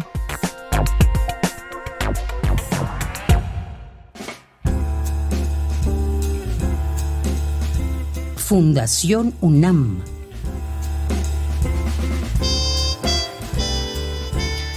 Bien, pues estamos aquí en Fundación UNAM. Hoy nos acompaña el doctor Demetrio Fabián García Nochetti, el es coordinador del Consejo Académico del área de las ciencias físico-matemáticas y las ingenierías. Y siempre nos da un gusto poder saludarle en este espacio para que nos platique pues de lo que significa este foro 2020 y nos va a invitar a una de sus mesas. Doctor Demetrio, bienvenido, buenas tardes. ¿Qué tal? Muy buenas tardes. Tengan todos, y muy buenas tardes desde luego a todo, el auditorio.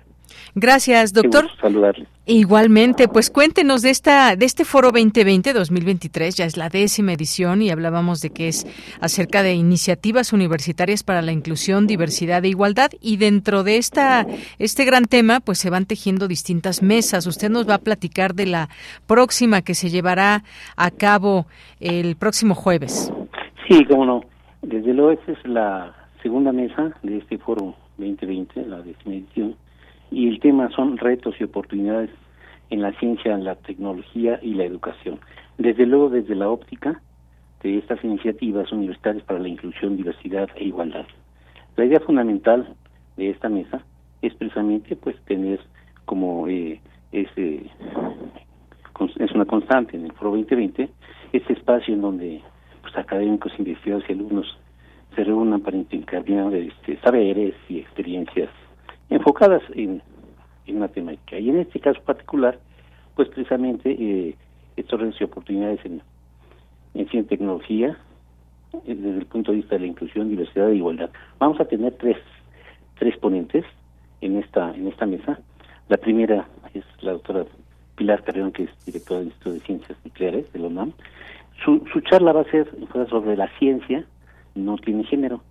Y es que eh, pues, una de las características que se observa eh, en esta área de las disciplinas STEM, por sus siglas en inglés, que es en las disciplinas de ciencia, tecnología, ingeniería y matemáticas, es una de las características que se, que se observa es la escasa participación de las mujeres en la ciencia. Y es, eh, pues esto es tradicionalmente vinculado a a un tema de, de género en las carreras. Eh, existen esfuerzos a nivel mundial y también en la UNAM para romper estereotipos y la tradicional vinculación de género a las carreras que redunda en una escasa participación en esta área eh, de las disciplinas de ciencia, tecnología, ingeniería y matemáticas. eh, el 12% de los miembros de las academias científicas nacionales son mujeres solamente eh, y las mujeres representan solamente el 33.33% de todos los investigadores. En el SNI, en México en particular, el Sistema Nacional de Investigadores e Investigadoras, solo 38% son investigadores. Y en la Academia Mexicana de Ciencias, pues solamente el 25.6%. Entonces, pues precisamente esa es una de las, eh, eh, pues es parte de la situación actual. Y la idea de esta mesa es precisamente, pues poner en perspectiva esta situación para que precisamente las niñas, las jóvenes que están por escoger una carrera, pues tengan también la, la en la óptica, pues carreras dentro de estas disciplinas STEM.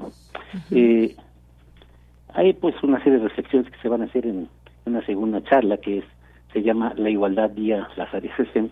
Y la idea ahí es precisamente que se debate sobre las áreas STEM como disruptivas en aspectos de igualdad laboral cuando las mujeres se integran o son parte de ellas.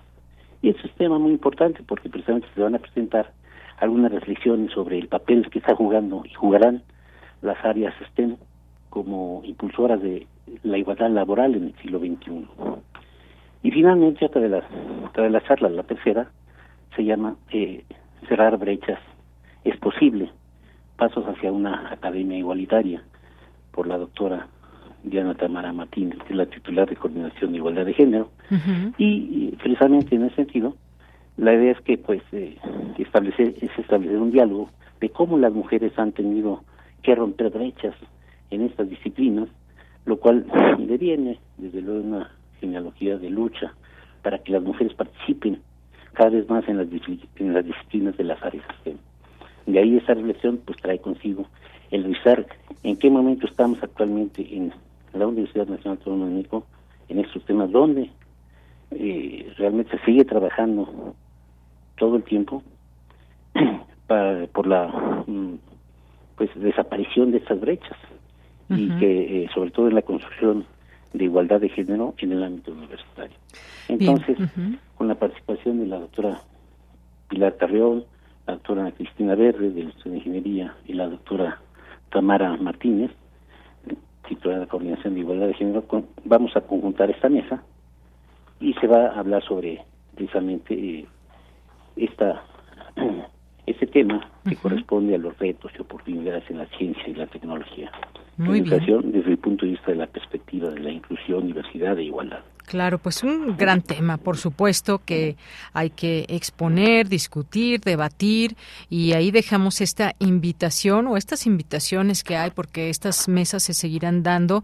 Esta, por lo pronto, del próximo jueves a las 5 de la tarde se llevará a cabo en la sala 1 del auditorio de la unidad de posgrado de la UNAM y también podrán seguirla a través de las redes sociales de Fundación UNAM. Así que no se la pierdan, ya el doctor nos abre esa perspectiva de los temas, de quién van a participar y los enfoques, así que pues no falta más que su presencia a este foro 2020 y en esta mesa 2 de retos y oportunidades en la ciencia, la tecnología y la educación. ¿Algo más que quiera comentarnos antes de despedirnos, doctor? Pues muchas gracias por el espacio, sobre todo pues eh, remarcar que uno de los objetivos justamente de esta mesa y de estas reflexiones es motivar a que eh, las y los jóvenes que realizan estudios alrededor de estos temas de STEM, pues realmente se incursionen en esta área, pero particularmente sí eh, en el sentido de que es, eh, es un área de oportunidades, desde luego, para eh, las,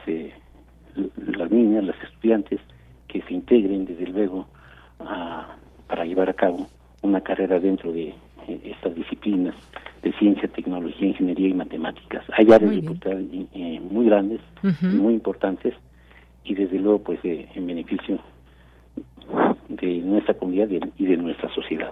Entonces esperamos que nos acompañen desde luego y esperamos que muchos eh, eh, alumnos y alumnas jóvenes eh, se, se, den cita, ¿no? Muy bien. de manera, este, nos acompañen de manera presencial o a distancia. Exactamente, como mejor lo prefieran. Perfecto. Muy pues, bien. esperamos su participación y claro que mucho sí. ahí estaremos el jueves 7 de septiembre a las 5 de la tarde. Perfecto. Muchas gracias, doctor Demetrio. Muy amable, gracias por el espacio. Saludos. Hasta luego, muy buenas tardes.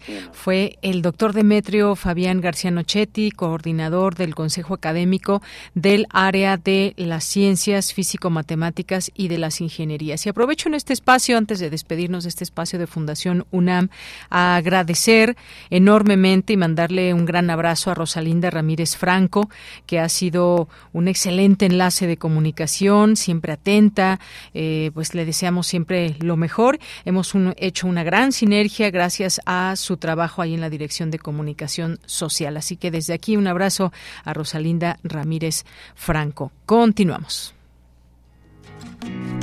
Poeta soy, errando voy, buscando el sonido que dejó tu voz, mi corazón alcanzando el tuyo es un destino decidido, escúchame. Poetas errantes. Y estamos ya en Poetas Errantes. Hoy nos acompaña Leslie Estrada. Un gusto saludarte, Leslie. Buenas tardes.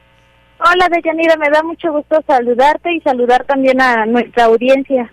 Por supuesto, siempre un gusto poder aquí tener algún, algún poeta errante y en este caso tú, Leslie, ¿qué vamos a escuchar hoy?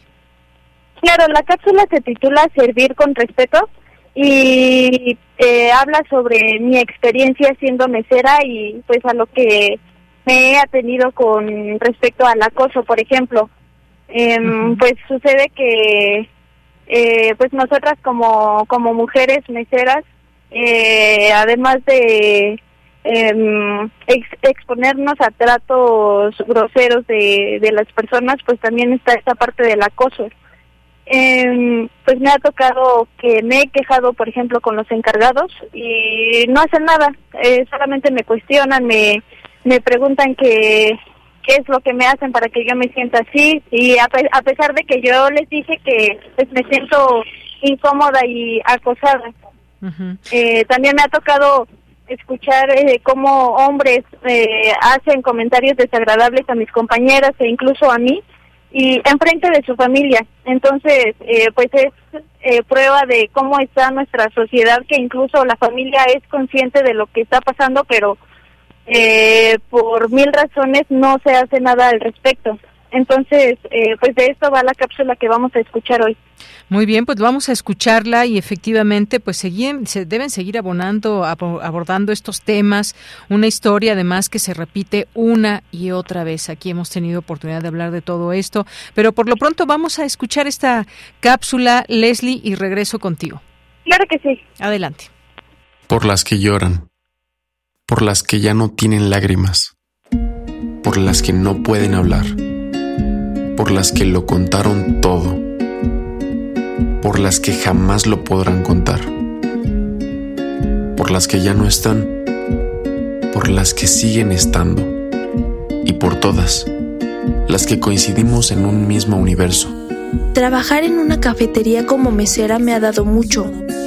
He conocido a muchas personas, he hecho amistad con otras, he aprendido a relacionarme con ellas y descubrí nuevas habilidades que hay en mí. Como mesera, servir al otro va más allá de tomar la orden y llevar los platos a la mesa. Va más allá de dar un buen servicio para que las personas queden satisfechas. Servir al otro también es paciencia, inteligencia, tolerancia. Pero nadie te dice que también puedes sufrir acoso. Trátalos bonito. Tienes que sonreír. Mientras los haga sentirse cómodos, te van a dar más propina. Ustedes como mujeres pueden sacar más provecho para que les den más propina.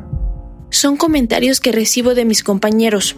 El trabajo deja de ser seguro cuando las situaciones de violencia o acoso se normalizan, porque las meseras deben tolerar las actitudes nefastas de los clientes. No puedes decir nada, solo ignorar, porque nuestro trabajo es servir al cliente. ¿Cómo ignorar cuando un cliente te toca? ¿Cómo debemos actuar cuando pasamos enfrente de las mesas y los señores nos miran lascivamente? ¿Cómo ignorar cuando nos hacen comentarios desagradables?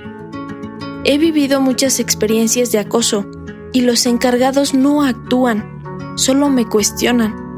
Para ellos es más fácil mandar a otra mesera a que atienda al agresor, en lugar de actuar para cuidar el bienestar de sus empleadas. Afortunadamente nos apoyamos entre nosotras, las meseras, pero también nos queremos sentir seguras en cada uno de los espacios en los que nos desenvolvemos. Queremos usar nuestra ropa favorita. Queremos ser nosotras mismas. Queremos seguridad, respeto, confianza. Queremos que nuestros empleos se conviertan en espacios seguros para nosotras. Es importante hacer conciencia de la realidad que viven muchas mujeres en sus trabajos. No debemos quedarnos calladas. Y si no recibimos apoyo de los encargados, entonces no dejemos de defendernos. Dejemos de normalizar las acciones o actitudes violentas. Mencionemos las cosas por su nombre. El acoso sí existe. Y si te sientes en peligro, busquemos a alguien de confianza. Estoy segura de que habrá alguien que nos dará su mano. Ser mujer es la delicadeza y belleza de una flor primaveral. Es valentía, inteligencia y fuerza por nacer en un mundo descompuesto.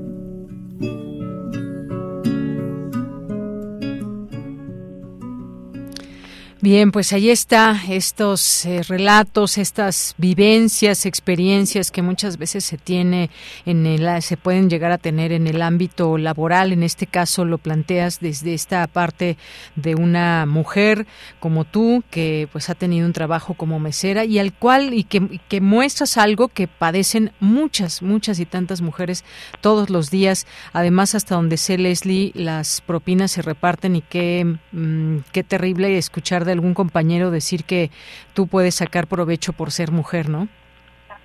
Sí, la verdad es que es muy lamentable el, ese tipo de, de pensamiento que se tiene y pues desafortunadamente son cosas que vivimos día con día y no solo en los trabajos como mesera, sino en la vida cotidiana son cosas que, que vivimos y es muy lamentable. Efectivamente, Leslie, pues muchas gracias por porque es importante contarlo, es importante también, digamos, sacar esa fuerza y esa valentía para poder expresarlo y no dejarlo ahí en el olvido o pensar que no es tan importante comentarlo. Siempre es importante que se exprese, que se haga visible y que se encuentren también otras voces y personas solidarias en todo ello y empezar o pues bueno, sí se ha empezado, pero seguir cambiando esta realidad. Muchas gracias, Leslie. Sí, muchísimas gracias. Y también así rápidamente me gustaría compartirles que nuestra compañera y amiga Carmen Silva eh, ganó el premio de servicio social el, doctor Gustavo Vaz Prada con mención honorífica con, eh, con un trabajo que escribió sobre poetas errantes. Entonces eh, la queremos felicitar y pues es muy grato recibir ese tipo de noticias. Claro que sí, desde aquí también va un abrazo y una felicitación a Carmen Silva. Muchas gracias Leslie Estrada por comentarnos y que tengas muy buena tarde. Claro que sí, muchas gracias. Hasta luego. Hasta luego. Continuamos. Queremos escuchar tu voz.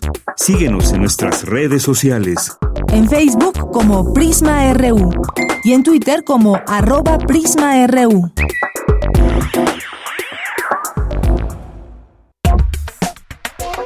Tu opinión es muy importante. Escríbenos al correo electrónico prisma.radiounam@gmail.com.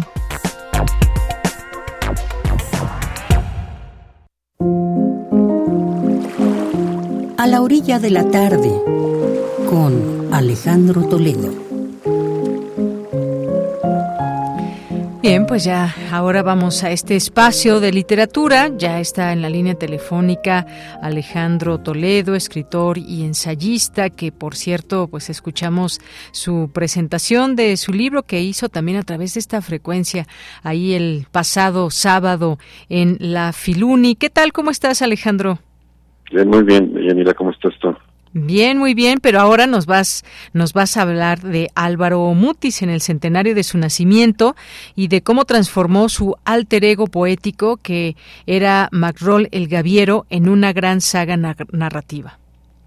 Sí, este Álvaro Mutis nació el 25 de agosto de 1923, es decir, hace en este agosto que acaba de terminar, hubiera cumplido 100 años.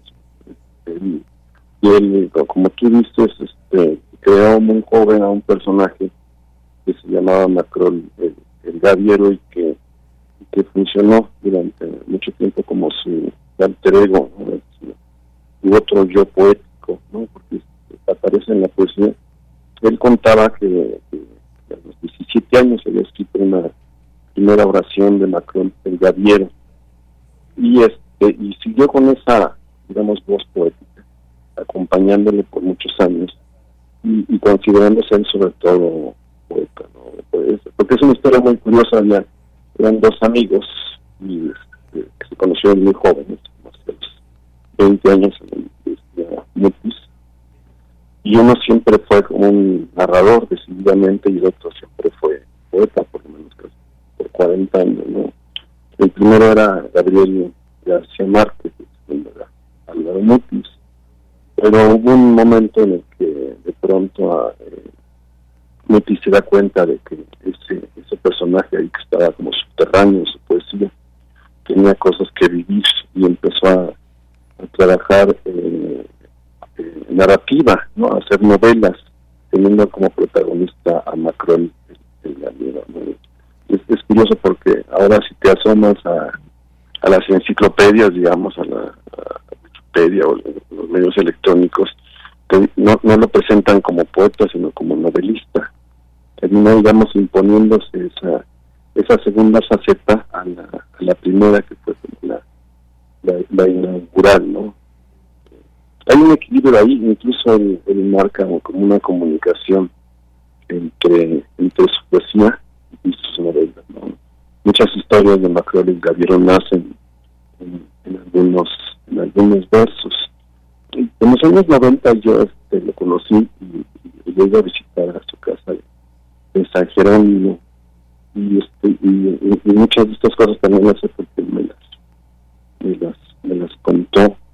Eh, estuve revisando yo este, mis, conversaciones con, con Mutis y encontré, por ejemplo, en una habla de, la niñez, dice que, dos experiencias que tuvo entonces en, su infancia fueron definitivas. Una, es, una fue el periodo en que vivió en Europa, fue como, 11 años, donde adquirió el idioma francés, tuvo acceso a toda una, a una cultura. Después al volver a América Latina, dice, perdí ese mundo, pero encontré en la cordillera colombiana una maravillosa finca de café y caña fundada por su abuelo materno y que después tuvo su madre. Dicen, donde pasé larguísimas épocas. Puedo decir he conocido el paraíso en la tierra, decía entonces, ¿no? Dice, nunca he pensado regresar a Europa ni a Colombia. Estoy aquí en México, ¿no? Y eso ya es bastante. Esas imágenes de mi infancia me han marcado muchísimo. Recuerdo un escritor francés que dice, antes de los 12 años todo está jugado. Lo que nos pasa antes de los 12 años, decía Mutis, es lo definitivo. Lo que hacemos después es envejecer lastimosamente e ir cediendo territorios en la niñez. Decía, e ir cediendo territorios. En la niñez, cada mañana inauguramos el mundo.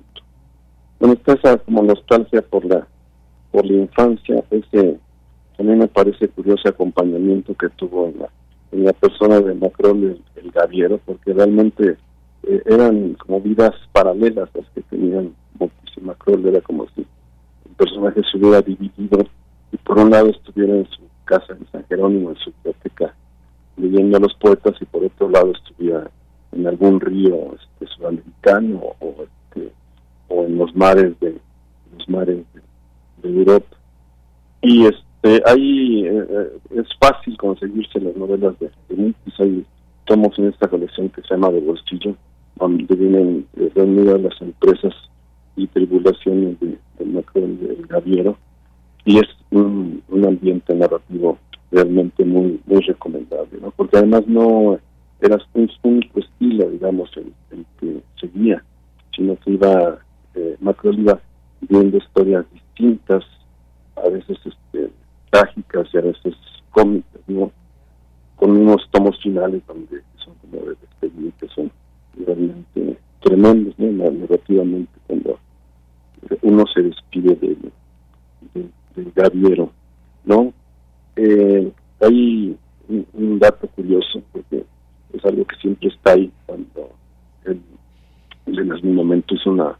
Él estudió y fue actor y locutor de, radio en Colombia, según entiendo. En algún momento este, hizo el doblaje de, la, de una voz que aparecía en la serie de Los Intocables. Siempre la, no, sé si recuerdas todos esos programas de Los Intocables, pero empezaba una voz que decía Chicago, 1900, mm, Y, era la presentación de, del personaje de Elliot ¿no? Pues esa voz es la voz de, de Álvaro Mutis. Y otro asunto que suele mencionarse en cuanto a él es que estuvo en, en Lecumberri, algún, él dice que el, gobierno colombiano militar eh, hizo una solicitud de extradición y mientras eso se resolvía pues estuvo 11 meses en, en Lecumberri y escribió uno de sus primeros libros narrativos se llamó Diario de, de Lecumberri ¿no? Eh, en, la, en una de las entrevistas que encontré de, las conversaciones que tuve con él, encontré este, este cierre que, me parece que, es significativo, que describe muy bien al personaje.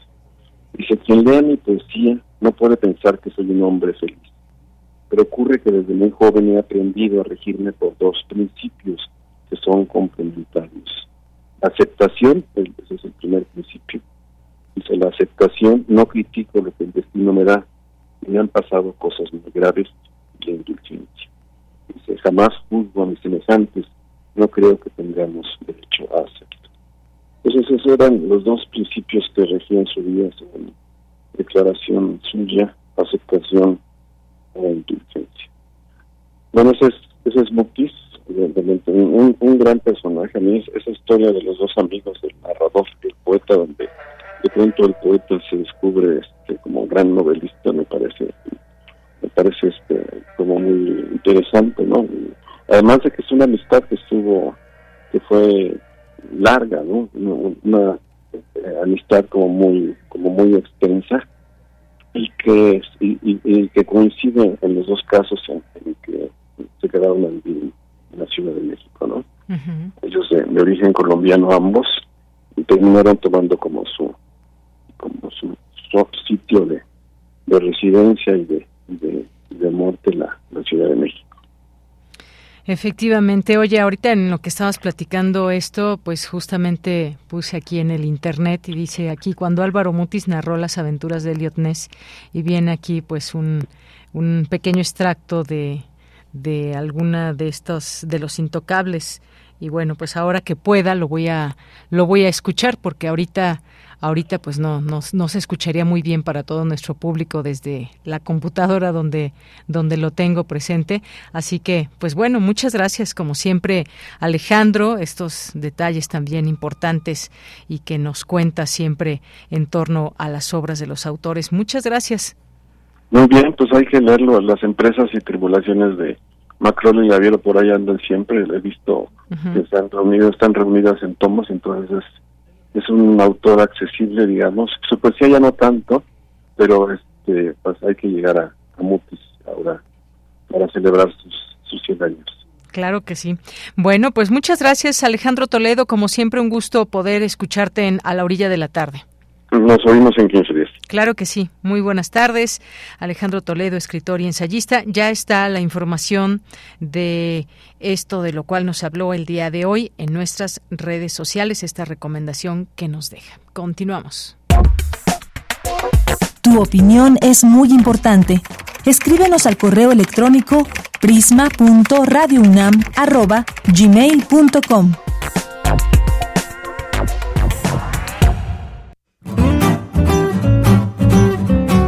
Cultura.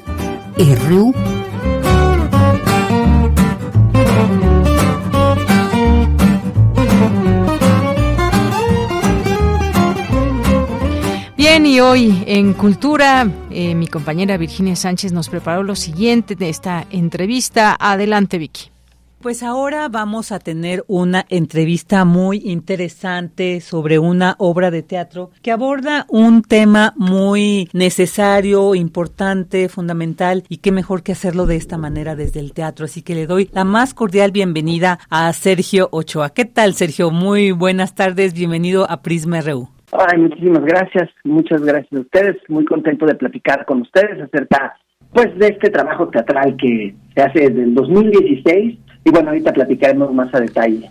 Claro que sí, entonces es esta obra que se llama El Cuidador. Mamá, las llaves del coche no están en el refri. Esta situación que, bueno, tú lo viviste con tu madre, la gran actriz Leonorilda Ochoa, que, bueno, para muchas generaciones siempre va a tener un lugar muy importante dentro del cine, de la comedia, de la televisión. Y bueno, que tú abordas pues este padecimiento que ella tuvo, que te tocó vivir y que ahora nos lo compartes a través de este monólogo. Cuéntanos ¿Qué representó para ti montar este monólogo, abordar este tema tan complejo, tan difícil, pero tan necesario de hablar?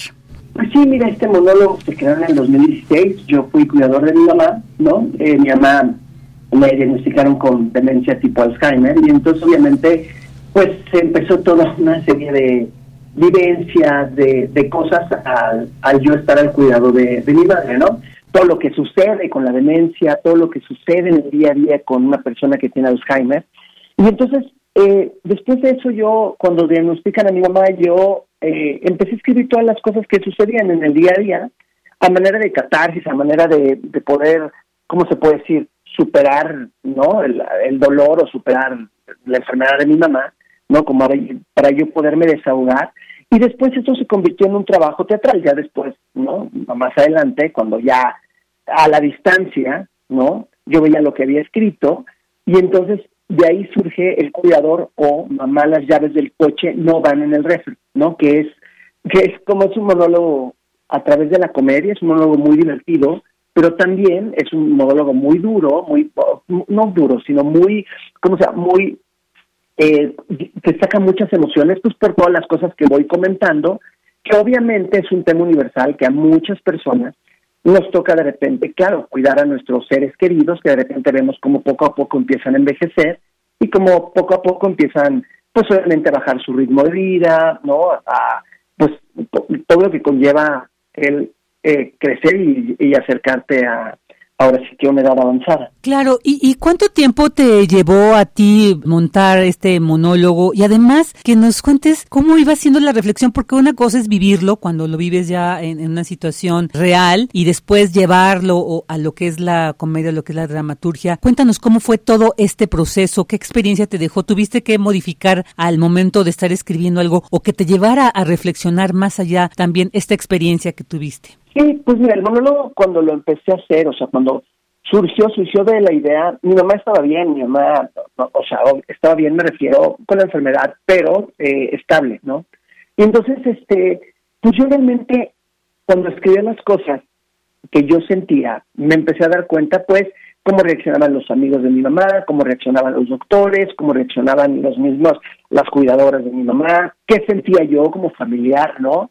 De todo el proceso. Y entonces empecé, eh, empezamos como a acomodar la historia de una manera lineal, o sea, de una manera para poder contar esta historia, ¿no? Entonces, en, el monólogo, pues, se toca temas, uh, nos vamos al presente, nos vamos a cómo era mi mamá en el pasado, cómo era en su día a día, me voy yo, cómo era yo de chiquito con ella, nuestra relación, luego, obviamente, vamos al futuro, cuando ya mi mamá le diagnostican, qué sucede con el doctor, entonces, se tocan todos estos temas, ¿no? Entonces fui, o sea, fui poniendo todo en un texto y fui adaptándolo para que fuera un monólogo, ¿no? Entonces hay como tres voces, ¿no? La voz, yo de chiquito, la voz de mi mamá, también lo que ella siente, lo que ella me estaba diciendo, y también la voz del personaje de Sergio, cuando rompo la cuarta pared con el público, para decirles qué, qué estaba pensando yo en ese momento. Entonces, esa parte lo hace muy dinámico, muy padre. Y bueno, pues claramente, obviamente hago muchas observaciones muy divertidas, muy chistosas, ¿no? Acerca de, de todo lo que sucede alrededor de, del Alzheimer, ¿no? Todo lo, el pánico que nos da los amigos, cómo iban y de repente iban con mucho pánico a ver a mi mamá, porque obviamente les dolía ver a su amiga así, ¿no? Las cosas que te dicen los familiares. Entonces, hablando sobre la comedia, después digo cosas duras. Cosas duras no me refiero como duras de, pues simplemente hago observaciones duras, como de esta se divertía mucho, pues pues ya no se acordaba de qué se estaba divirtiendo. Entonces ahí es donde la gente empieza a hacer catarsis, porque se ríen, y ya que están riéndose después les, les pega muy fuerte el mensaje y es cuando de repente empiezan a sentir esas emociones y de repente pues si corre una lagrimita de repente por ahí en el, en el espectador. Esto es bien interesante, esto que nos compartes, porque además eh, es algo que no estamos, nadie está exento de padecerlo, de tener algún familiar cercano que en algún momento se manifieste. Y yo creo que esta manera en que tú lo abordas también nos sensibilizas para ver cómo podemos pues tratar y abordar y, y, y poder solventar esta situación con alguien cercano que padezca Alzheimer. Oye, también a modo de esto, pues me imagino que es también un homenaje para tu mamá. Pues mira, eh, realmente el monólogo, te voy a decir, es un homenaje implícito. El, monólogo no está hecho para homenaje, eh, no está hecho en base, o sea, me refiero, no es un homenaje a mi mamá, me refiero, no lo creé desde ese punto, pero obviamente es un, es un homenaje implícito. ¿Por qué? Porque mi mamá sale eh, en, una pantalla que proyecto, hablo todo el tiempo de ella, eh, ¿no? Entonces, sí se puede decir que es un homenaje, pero realmente lo escribí para mí, como para lo que siente el cuidador, las personas. Ahora, es bien importante que el mensaje, esta obra de teatro trata centralmente como de alguien con demencia, ¿no? De, de ver a nuestros seres queridos crecer, pero no solamente aplica a alguien con Alzheimer o con demencia, también para cualquier persona que esté cuidando a, un, a una persona con alguna enfermedad terminal o deja tú, probablemente igual y somos cuidadores no de una persona enferma, pero de una persona que ya esté adulta o simplemente estamos acompañando a nuestros abuelos. No, entonces de ese tema toca sobre el cuidado, al que hay gente que hay gente que igual y no le toca cuidar seres queridos, pero probablemente tiene un perrito que lo cuida como si fuera un ser querido porque es su compañero y el proyecto probablemente ya está grande. Entonces, tocan mucho esas fibras. Lo que sí es el mensaje es como todas las personas, a todas las personas nos duele ver a nuestros seres queridos crecer, ¿no? Nos llevemos bien con ellos o no, a todas las personas nos duele esta parte, ¿no? Y nos espesa porque también pues nosotros vamos para allá hasta cierto punto. ¿No? Entonces, en este, en este tema es un, es un mensaje universal, y claro, toca el tema de mi mamá, de cómo era como actriz, y obviamente tocó el tema de cómo una persona que se aprendía libretos de, de 80 páginas o 40 de memoria, haciendo un chorro de cosas, pues de repente no estuvo exenta a que, a que tuviera este tipo de demencia, ¿no? Entonces, porque muchas personas piensan que a la gente que lee mucho no le va a dar, o a la gente que es muy inteligente, o que, ya sabes, son científicos, no les da, y desafortunadamente pues, el Alzheimer te da, es una patología que no importa cuánto hayas leído o cuántos números de matemáticas puedas hacer, pues de repente traes el gen y, y, te va a dar, ¿no? Y esa parte es la, es la más dura. Claro, y esto que bien nos has eh, enfatizado también, esta cuestión de los cuidadores, que a veces no atendemos también lo difícil que es atender y que a ti te tocó vivirlo en experiencia y bueno, qué bien que logres realizar esta catarsis de esta manera artística a través de este monólogo, que nos compartas esa vivencia y bueno, pues ahora dinos dónde están, qué días, los horarios para nuestros radioescuchas, pues vayan a ver esta gran obra. Estoy en el Teatro Shola Julio Prieto, ¿no? Eh, Teatro Shola Julio Prieto, todos los martes a las 8.30 de la noche y llama El Cuidador o Mamá le llaves del coche no van en el refri. Los boletos los pueden comprar directo en la taquilla del teatro o en Ticketmaster también. Ahí están los boletos.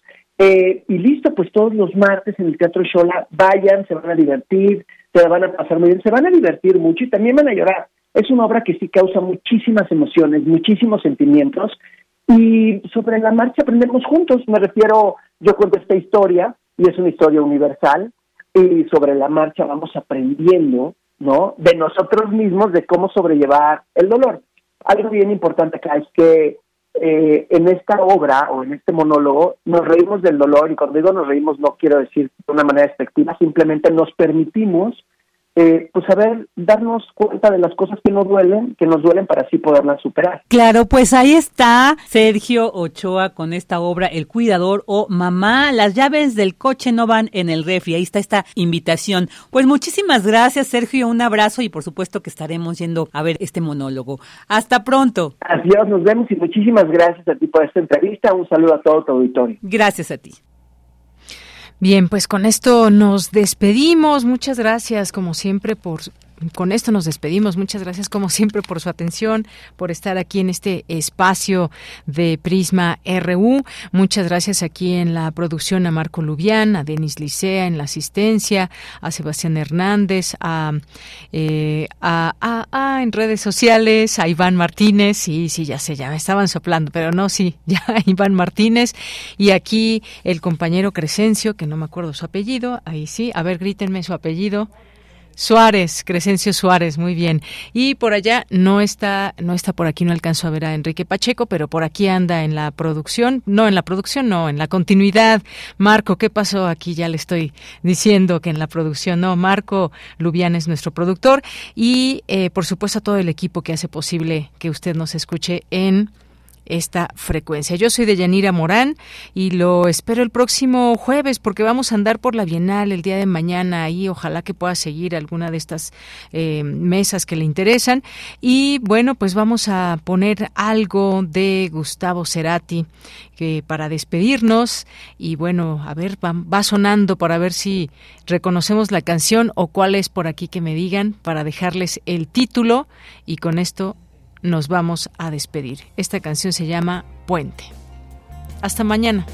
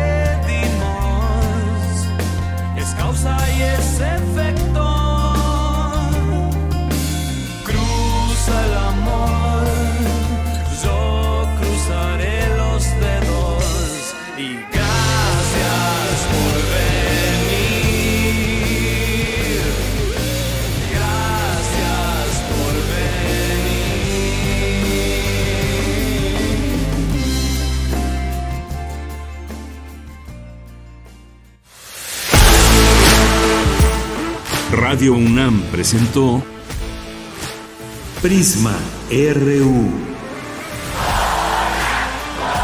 Una mirada universitaria sobre los acontecimientos actuales. Prisma RU. Relatamos al mundo.